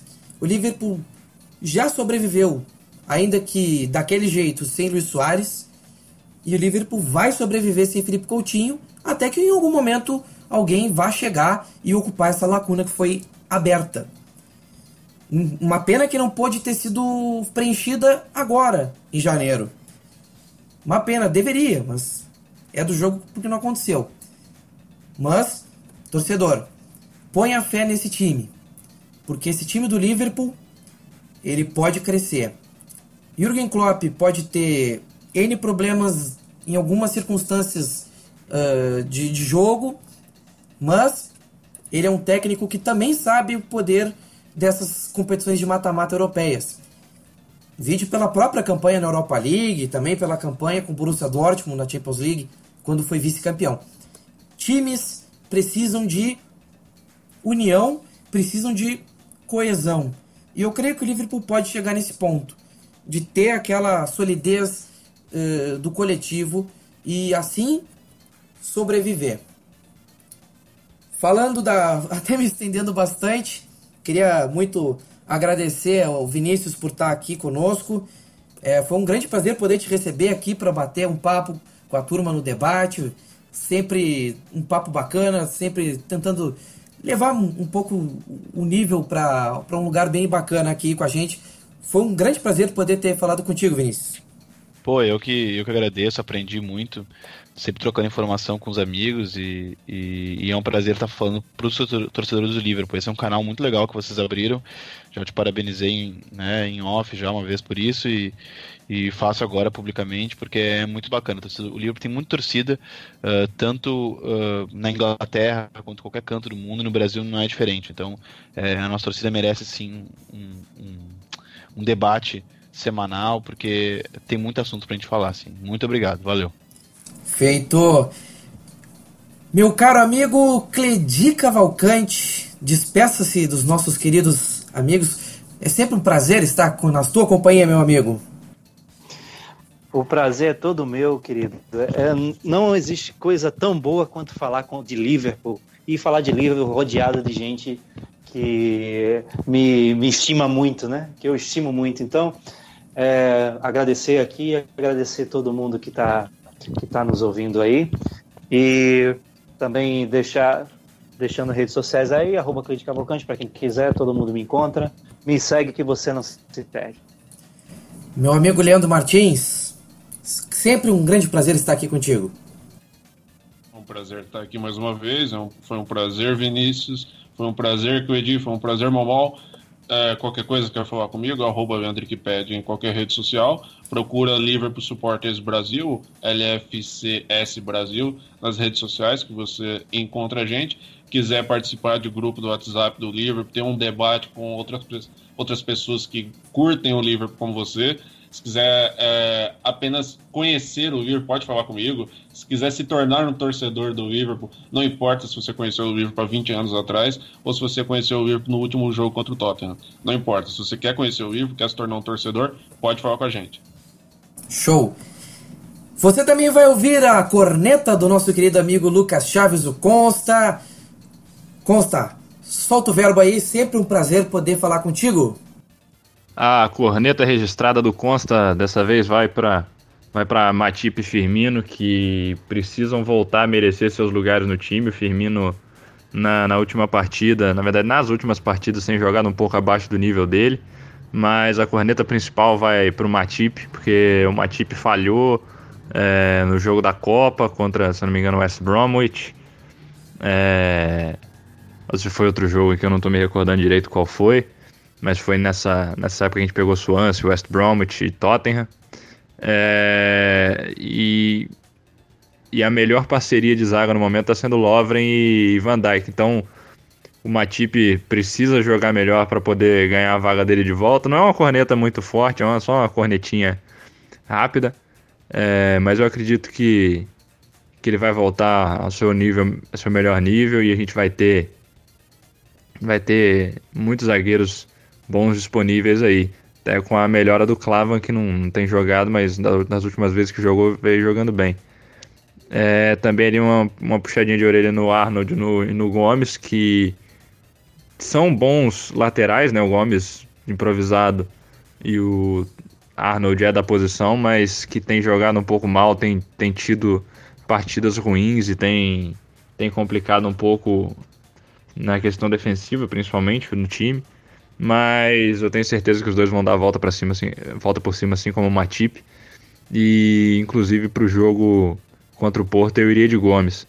É, no demais de corneta é só, até porque eu não gosto de criticar muito, é, apesar de terem algumas coisas erradas, porque a cada momento parece que o Liverpool vai melhorando, né? E vai superando as dificuldades.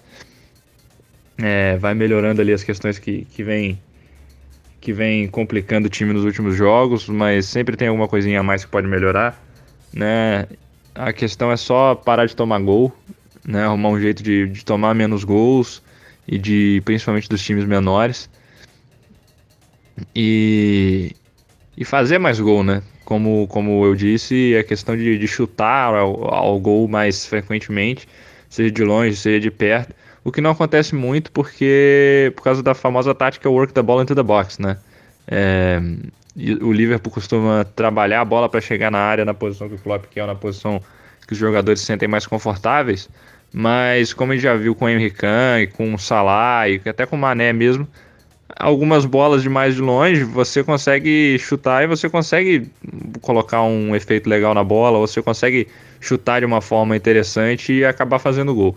Então a questão é chutar mais, principalmente Salah, o Mané, o Firmino, o Kahn, é, até o Henderson também, o Milner, que tem um chute melhor. É, que, que eu acho que essa questão também já vai ser vai ser deixada de lado, vai ser melhorada. Bom, amigos, foi um prazer participar, Leandro. Vinícius, Maurício e Cledi. Sempre uma, uma honra e um prazer estar aqui.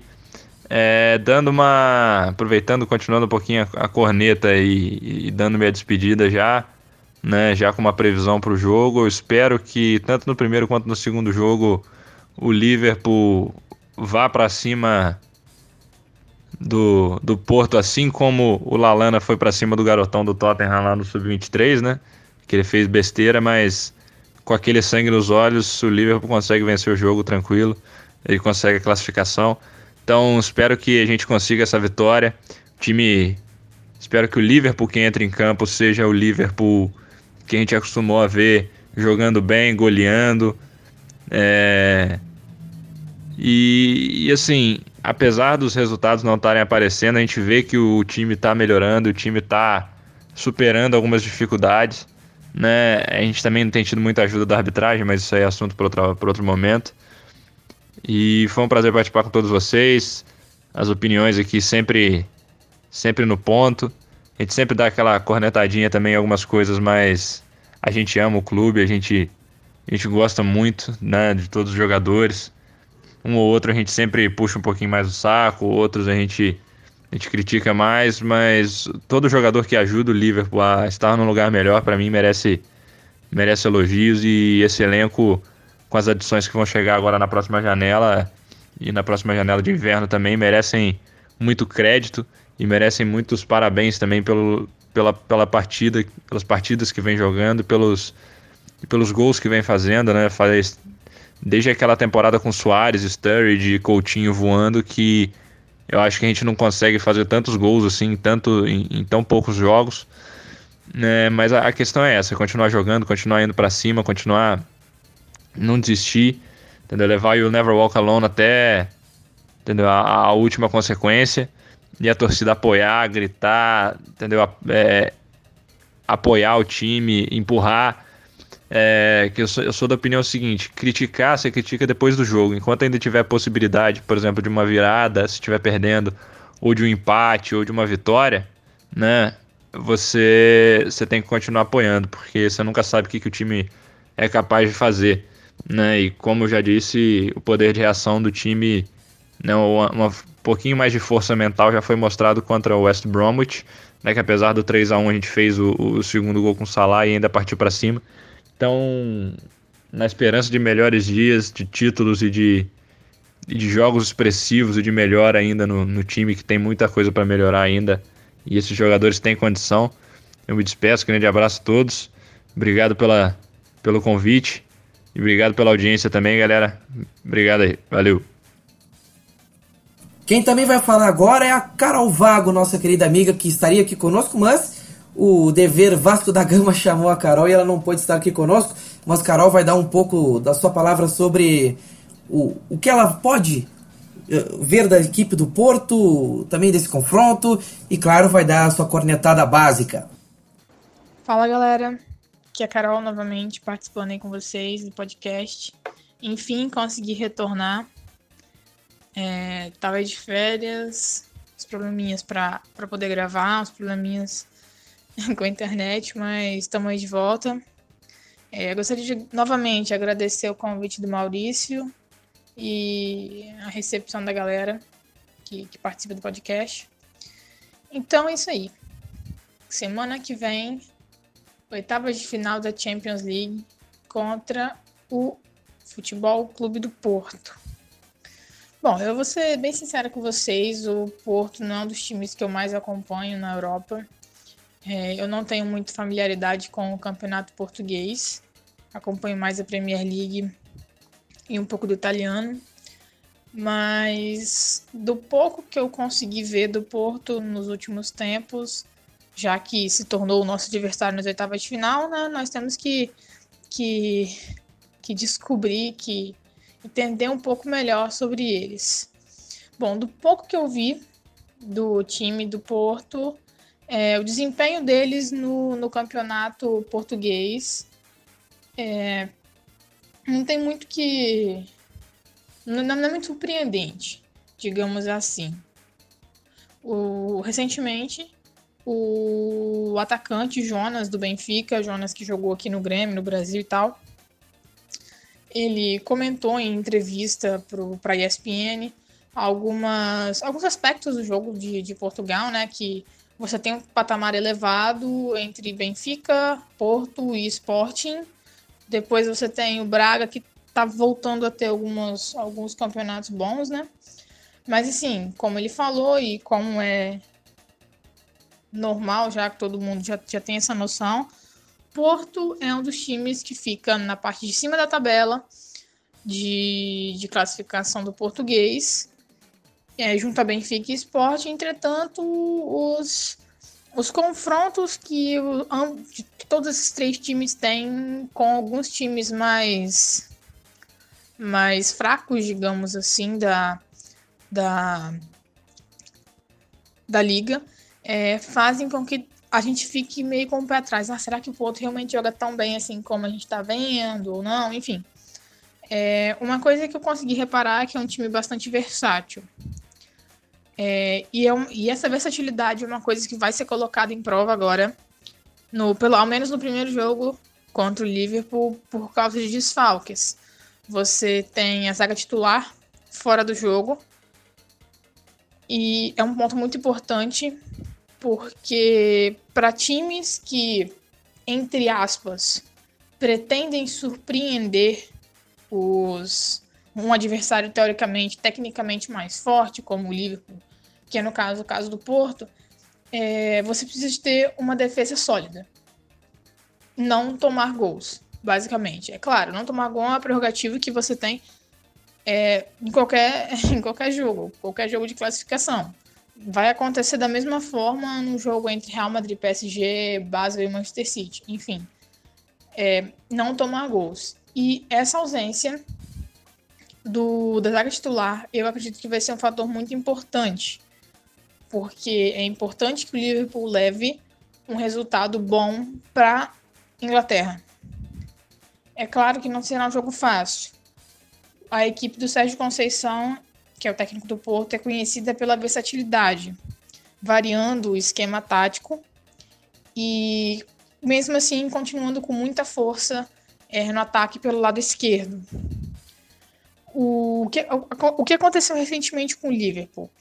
É, o Klopp tinha um, um, esquema fixo praticamente de jogo, jogava sempre no mesmo esquema. E a partir do momento que a gente tomou aquela goleada do, do Tottenham no Wembley, além da anterior, que foi, o, o, o foi também a goleada contra o City, é, mas mais precisamente depois do marco desse jogo contra o Tottenham, o Klopp passou a variar o esquema tático durante o jogo. É, nós observamos no segundo jogo contra o City, que nós ganhamos ali por 4 a 3 é, basicamente quatro variações, quatro variações táticas diferentes é, da disposição dos jogadores dentro de campo, o, conforme a fase defensiva ou ofensiva e o momento e placar do jogo. Eu acho que isso é uma coisa muito interessante e é uma coisa que a equipe do Sérgio Conceição faz muito bem. É, outra coisa, outro ponto que é muito importante ser observado, que até o Maurício já comentou, mas eu gosto de reforçar é a fragilidade da defesa do Liverpool no lado direito, correspondente ao lado esquerdo de ataque do Porto. É o lado mais forte deles de criação para conseguir fazer jogadas que resultem em gols. É, você tem, naquele lado de campo, o jogador com o maior número de assistências do time. Então, a fragilidade do Liverpool, quando você tem Joe Gomes ou então Alexander Arnold naquele, naquela faixa de campo que não conseguem ser seguros na marcação, vai ser um grande desafio para o Liverpool. É, o Liverpool libera muito os laterais para atacar. É, no jogo contra o, o, o Tottenham, você viu o tempo inteiro triangulações no lado, tanto no lado esquerdo quanto no lado direito para tentativa de criação de jogadas, é, até troca de posicionamento de jogadores. O Arnold apareceu bastante. Então é um ponto a ser discutido. Você tem o Arnold que consegue apoiar bastante, que chega muito ao ataque é, pela direita, Porém, você tem o Joe Gomes que não chega tanto ao ataque. E quando chega, também não chega muito bem, porque ele não tem é, familiaridade com essa, com essa fase do jogo. Ele não tem familiaridade com o ataque. É, nós vimos aí que o Klein foi, foi inscrito. Não acho que ele deva retornar para o jogo, mas tudo pode acontecer também. É, o Liverpool sempre costuma manter bastante em sigilo como é a situação física dos jogadores para jogar. Então, pode ser sim que ele talvez até entre por um tempo para ajudar na, na marcação, supondo que o Liverpool consiga sair na frente no placar e ampliar, ou pelo menos ter um, um placar mínimo no jogo para poder vencer. É, eu acho que talvez esse retorno do Klein vai ser muito importante para a gente nessa reta final, ou desculpa, nesse início de, de, de playoffs, né? É, ele deve voltar com mais com mais possibilidade para o segundo jogo. É, eu entendo que ele não tenha ritmo de jogo ainda, que ele esteja muito tempo parado devido à lesão. Porém, talvez seja interessante pela força defensiva que ele tem. Nem Alexander Arnold, nem Joe Gomes conseguem defender como ele consegue defender. Ok, ele também não sabe cruzar. Joe Gomes não sabe cruzar a bola. Arnold precisa de fazer muitos cruzamentos para conseguir acertar um. Assim como o Robertson. O Robertson é um cara que talvez não seja tão exigido pela, pela esquerda na nossa defesa, direita do ataque do Porto, é, devido às características, mas como o time do Porto é um time muito mutável, é, a gente também não pode descartar a possibilidade de jogar em cima dele principalmente quando a gente é, observar quem que vai ajudar na cobertura naquela área do campo. A gente viu o meio de campo do Liverpool trocando de jogadores diversas vezes. Você tem variações com Kahn, Henderson, Rinaldo, Milner, Ox. Então é, é bastante importante observar isso. O Kahn é um jogador que melhorou de certa forma. É, ainda não, não chegou a um patamar que eu, que eu vá elogiá-lo, mas ele já melhorou um pouco, tá um pouquinho mais maduro, tá fazendo menos cagada do que ele fazia antigamente.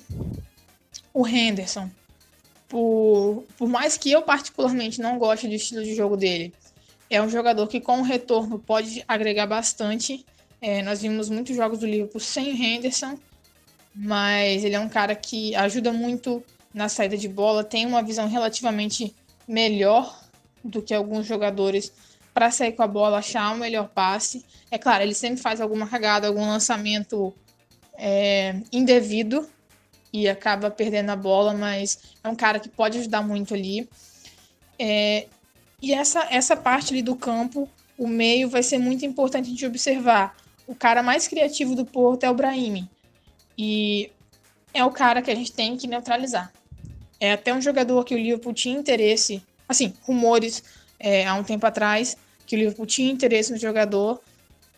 É, é um cara criativo e que, chegando à frente, conseguindo é, ter o contato, conseguindo passar a bola para o Bubacar e para o Marega, pode criar muito perigo para a gente.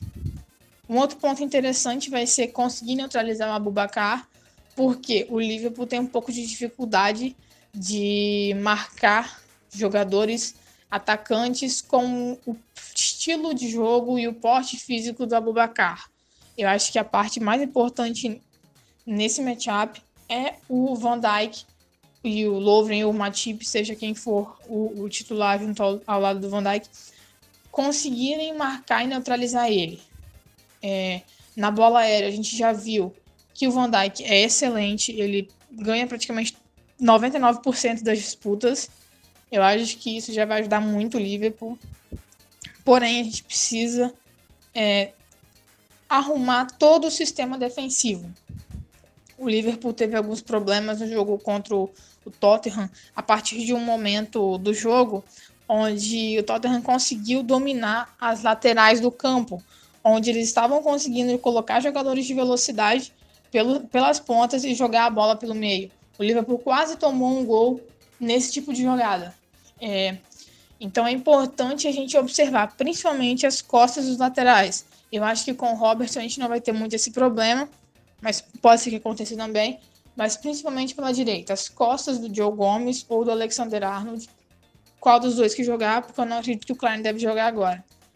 Então, isso é importante, conseguir marcar o Abubacar, então. Ele, dos poucos jogos que eu vi do Porto, ele não parece ser um cara muito técnico, porém é um cara bastante oportunista. Então, quando ele tiver a chance, ele vai jogar a bola para dentro. Outra coisa também que eu acho interessante de destacar é usar as subidas do time do, do Porto pela esquerda deles, defe, esquerda da, da defesa deles, né? Para colocar o Salah em uma posição boa de campo, colocar o Salah em uma posição que ele consiga criar.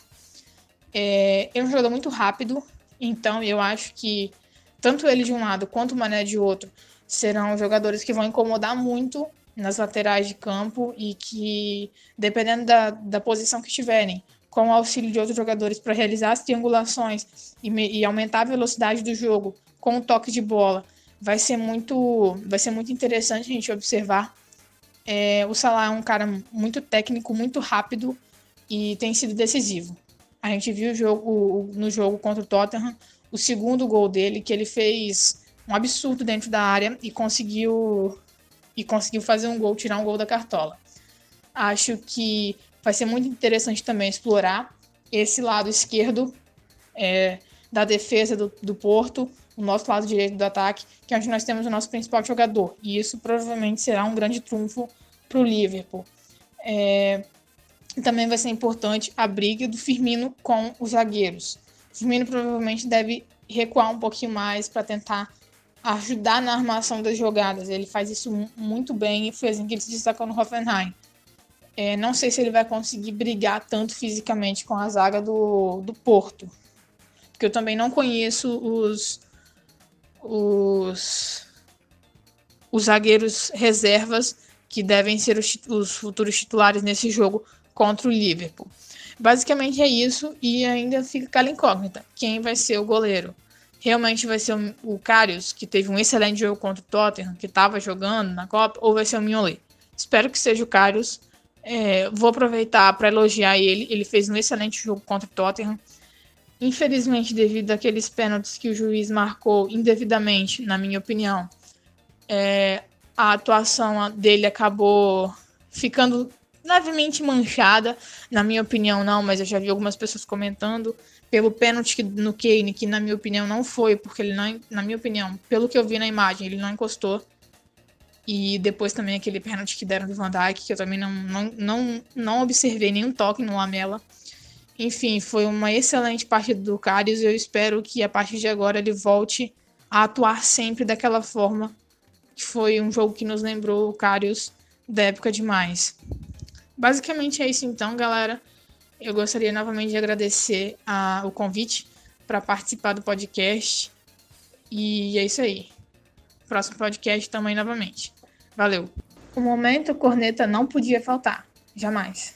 Eu tenho defendido muito o Robertson, falando que ele tá jogando muito bem. Já elogiei ele muito bem, principalmente na fase defensiva do jogo. Mas pelo amor de Deus, alguém fala com ele que ele tem que treinar cruzamento. Primeiro, o Liverpool teoricamente não deveria precisar de tantos cruzamentos, afinal de contas, a gente não tem o centroavante alto, não tem o centroavante cabeceador na área. Ainda que o Firmino já tenha feito gols dessa forma, quase fez um gol assim no último jogo, pelo amor de Deus, os nossos atacantes não têm 30 metros de altura e mais 20 metros de impulsão. Por favor. Robertson, se você vai cruzar a bola, cruza a bola baixa, no chão, para alguém que está vindo de trás, então, tentar colocá-la para dentro.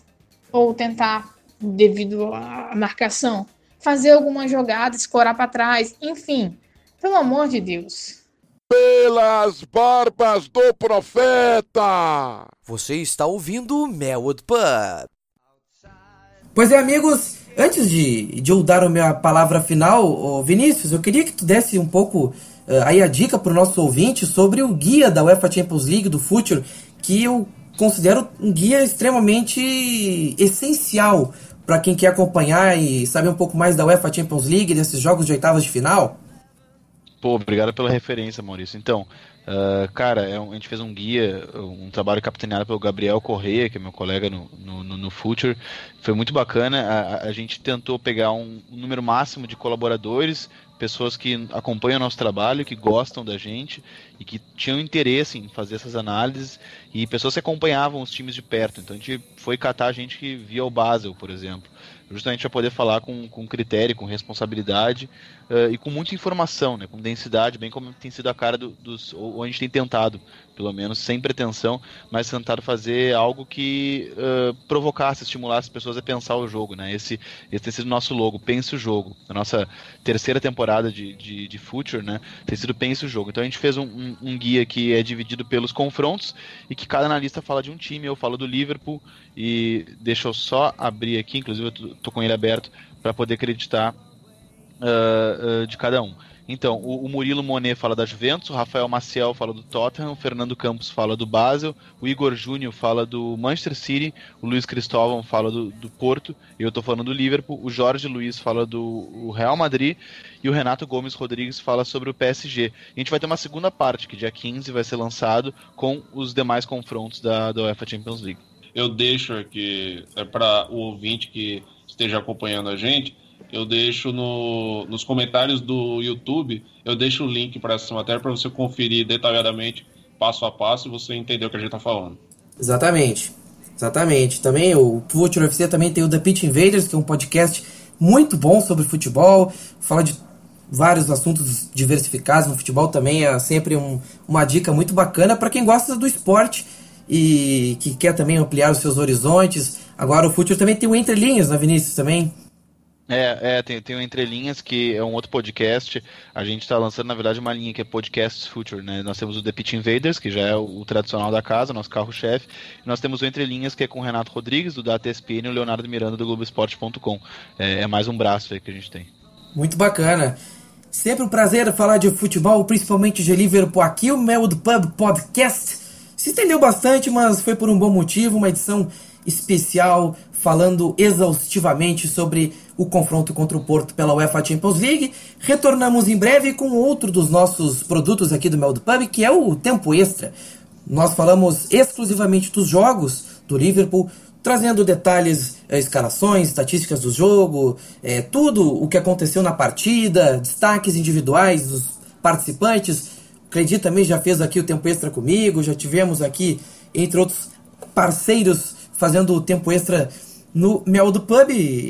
É um pouco de tentar desviar um pouco, cada programa tem seu objetivo, um programa para falar só dos jogos e um outro podcast que é este aqui, que é o principal, para destacar assuntos que possam ser tratados com mais tranquilidade, com mais tempo, sem tanta pressa. É... e no tempo extra é um, aquele papo mais rápido, um pós-jogo clássico que você está acostumado a ouvir muitas vezes em rádio, mas é, com o toque, claro, do Mel do Pub. Desde sempre agradecendo a sua audiência, a sua companhia aqui no Twitter, pelo Facebook, pelo YouTube. Aquele abraço, galera. Tchau, tchau. Tchau, tchau. Um praticamente tchau e um praticamente até a próxima.